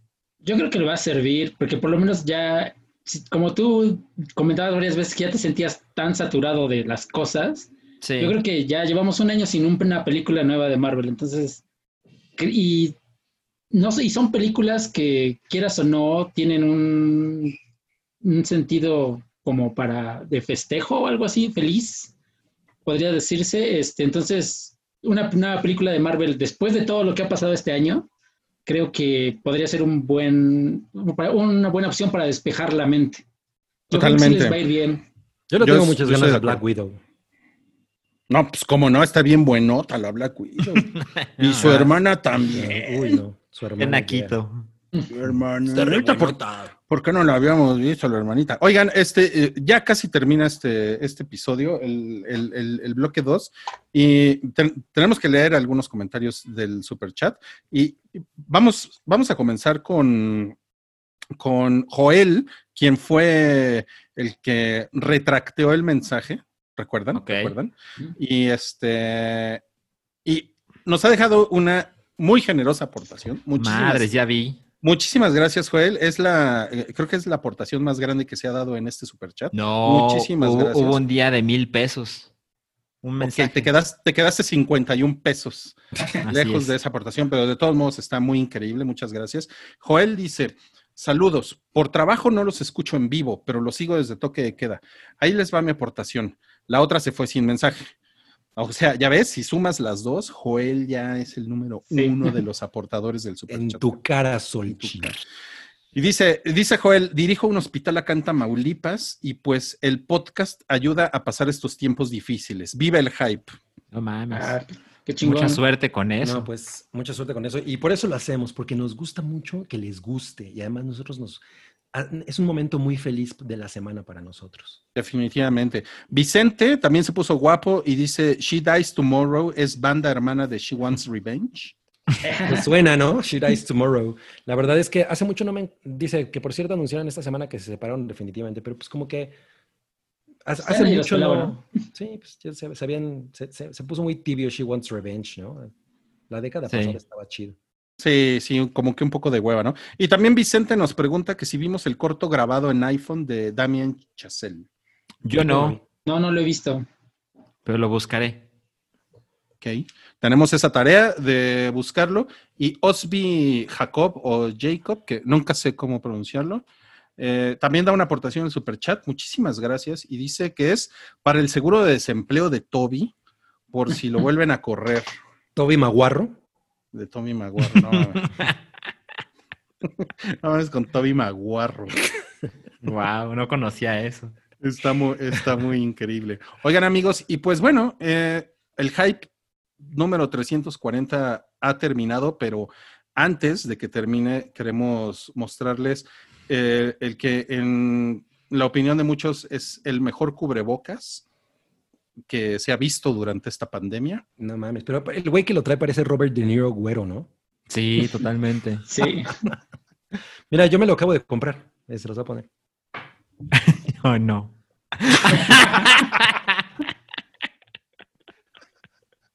No, pues muéstraselo a Gatel, a ver qué dice. Güey, vuelve, vuelve a hacerlo, por favor. Ahí se agacha y todo. en los ojos. Qué cosa más increíble. Qué cosa más increíble. Sí, sí. Muchísimas gracias, amigos. Recuerden que tenemos Patreon. El sábado vamos a tener el primer Patreon del mes de agosto, eh, que es Dibuja con el Hype. Pero ahora yo no voy a dibujar. Ahora va, va a dibujar Salchi, va a dibujar Wookie y va a dibujar Cabri. Eh, y la verdad es que sí ha resultado ser mucho más estúpido de lo que pensábamos. Pero es muy cagado. ¿no? Es muy, es muy cagado y pues eh, eso lo hacemos en Zoom, en vivo, algo así, algo parecido, pero con mucho menos gente. Y se pone muy cagado, se leen comentarios. ¿Qué les puedo decir? Solo nos faltan las chichis para acabar de pasarla chingón. Pero bueno, eso no se puede. Pero se Entonces recuerden, las, ah, podemos dibujarlas. Podemos Te dibujarlas. tomaste muy en serio el Ruiz cancelado. Ya sé, ya sé. Patreon.com diagonal hype, por si quieren ir allá a apoyarnos y eh, obtener más, más material extra del hype, ¿ok?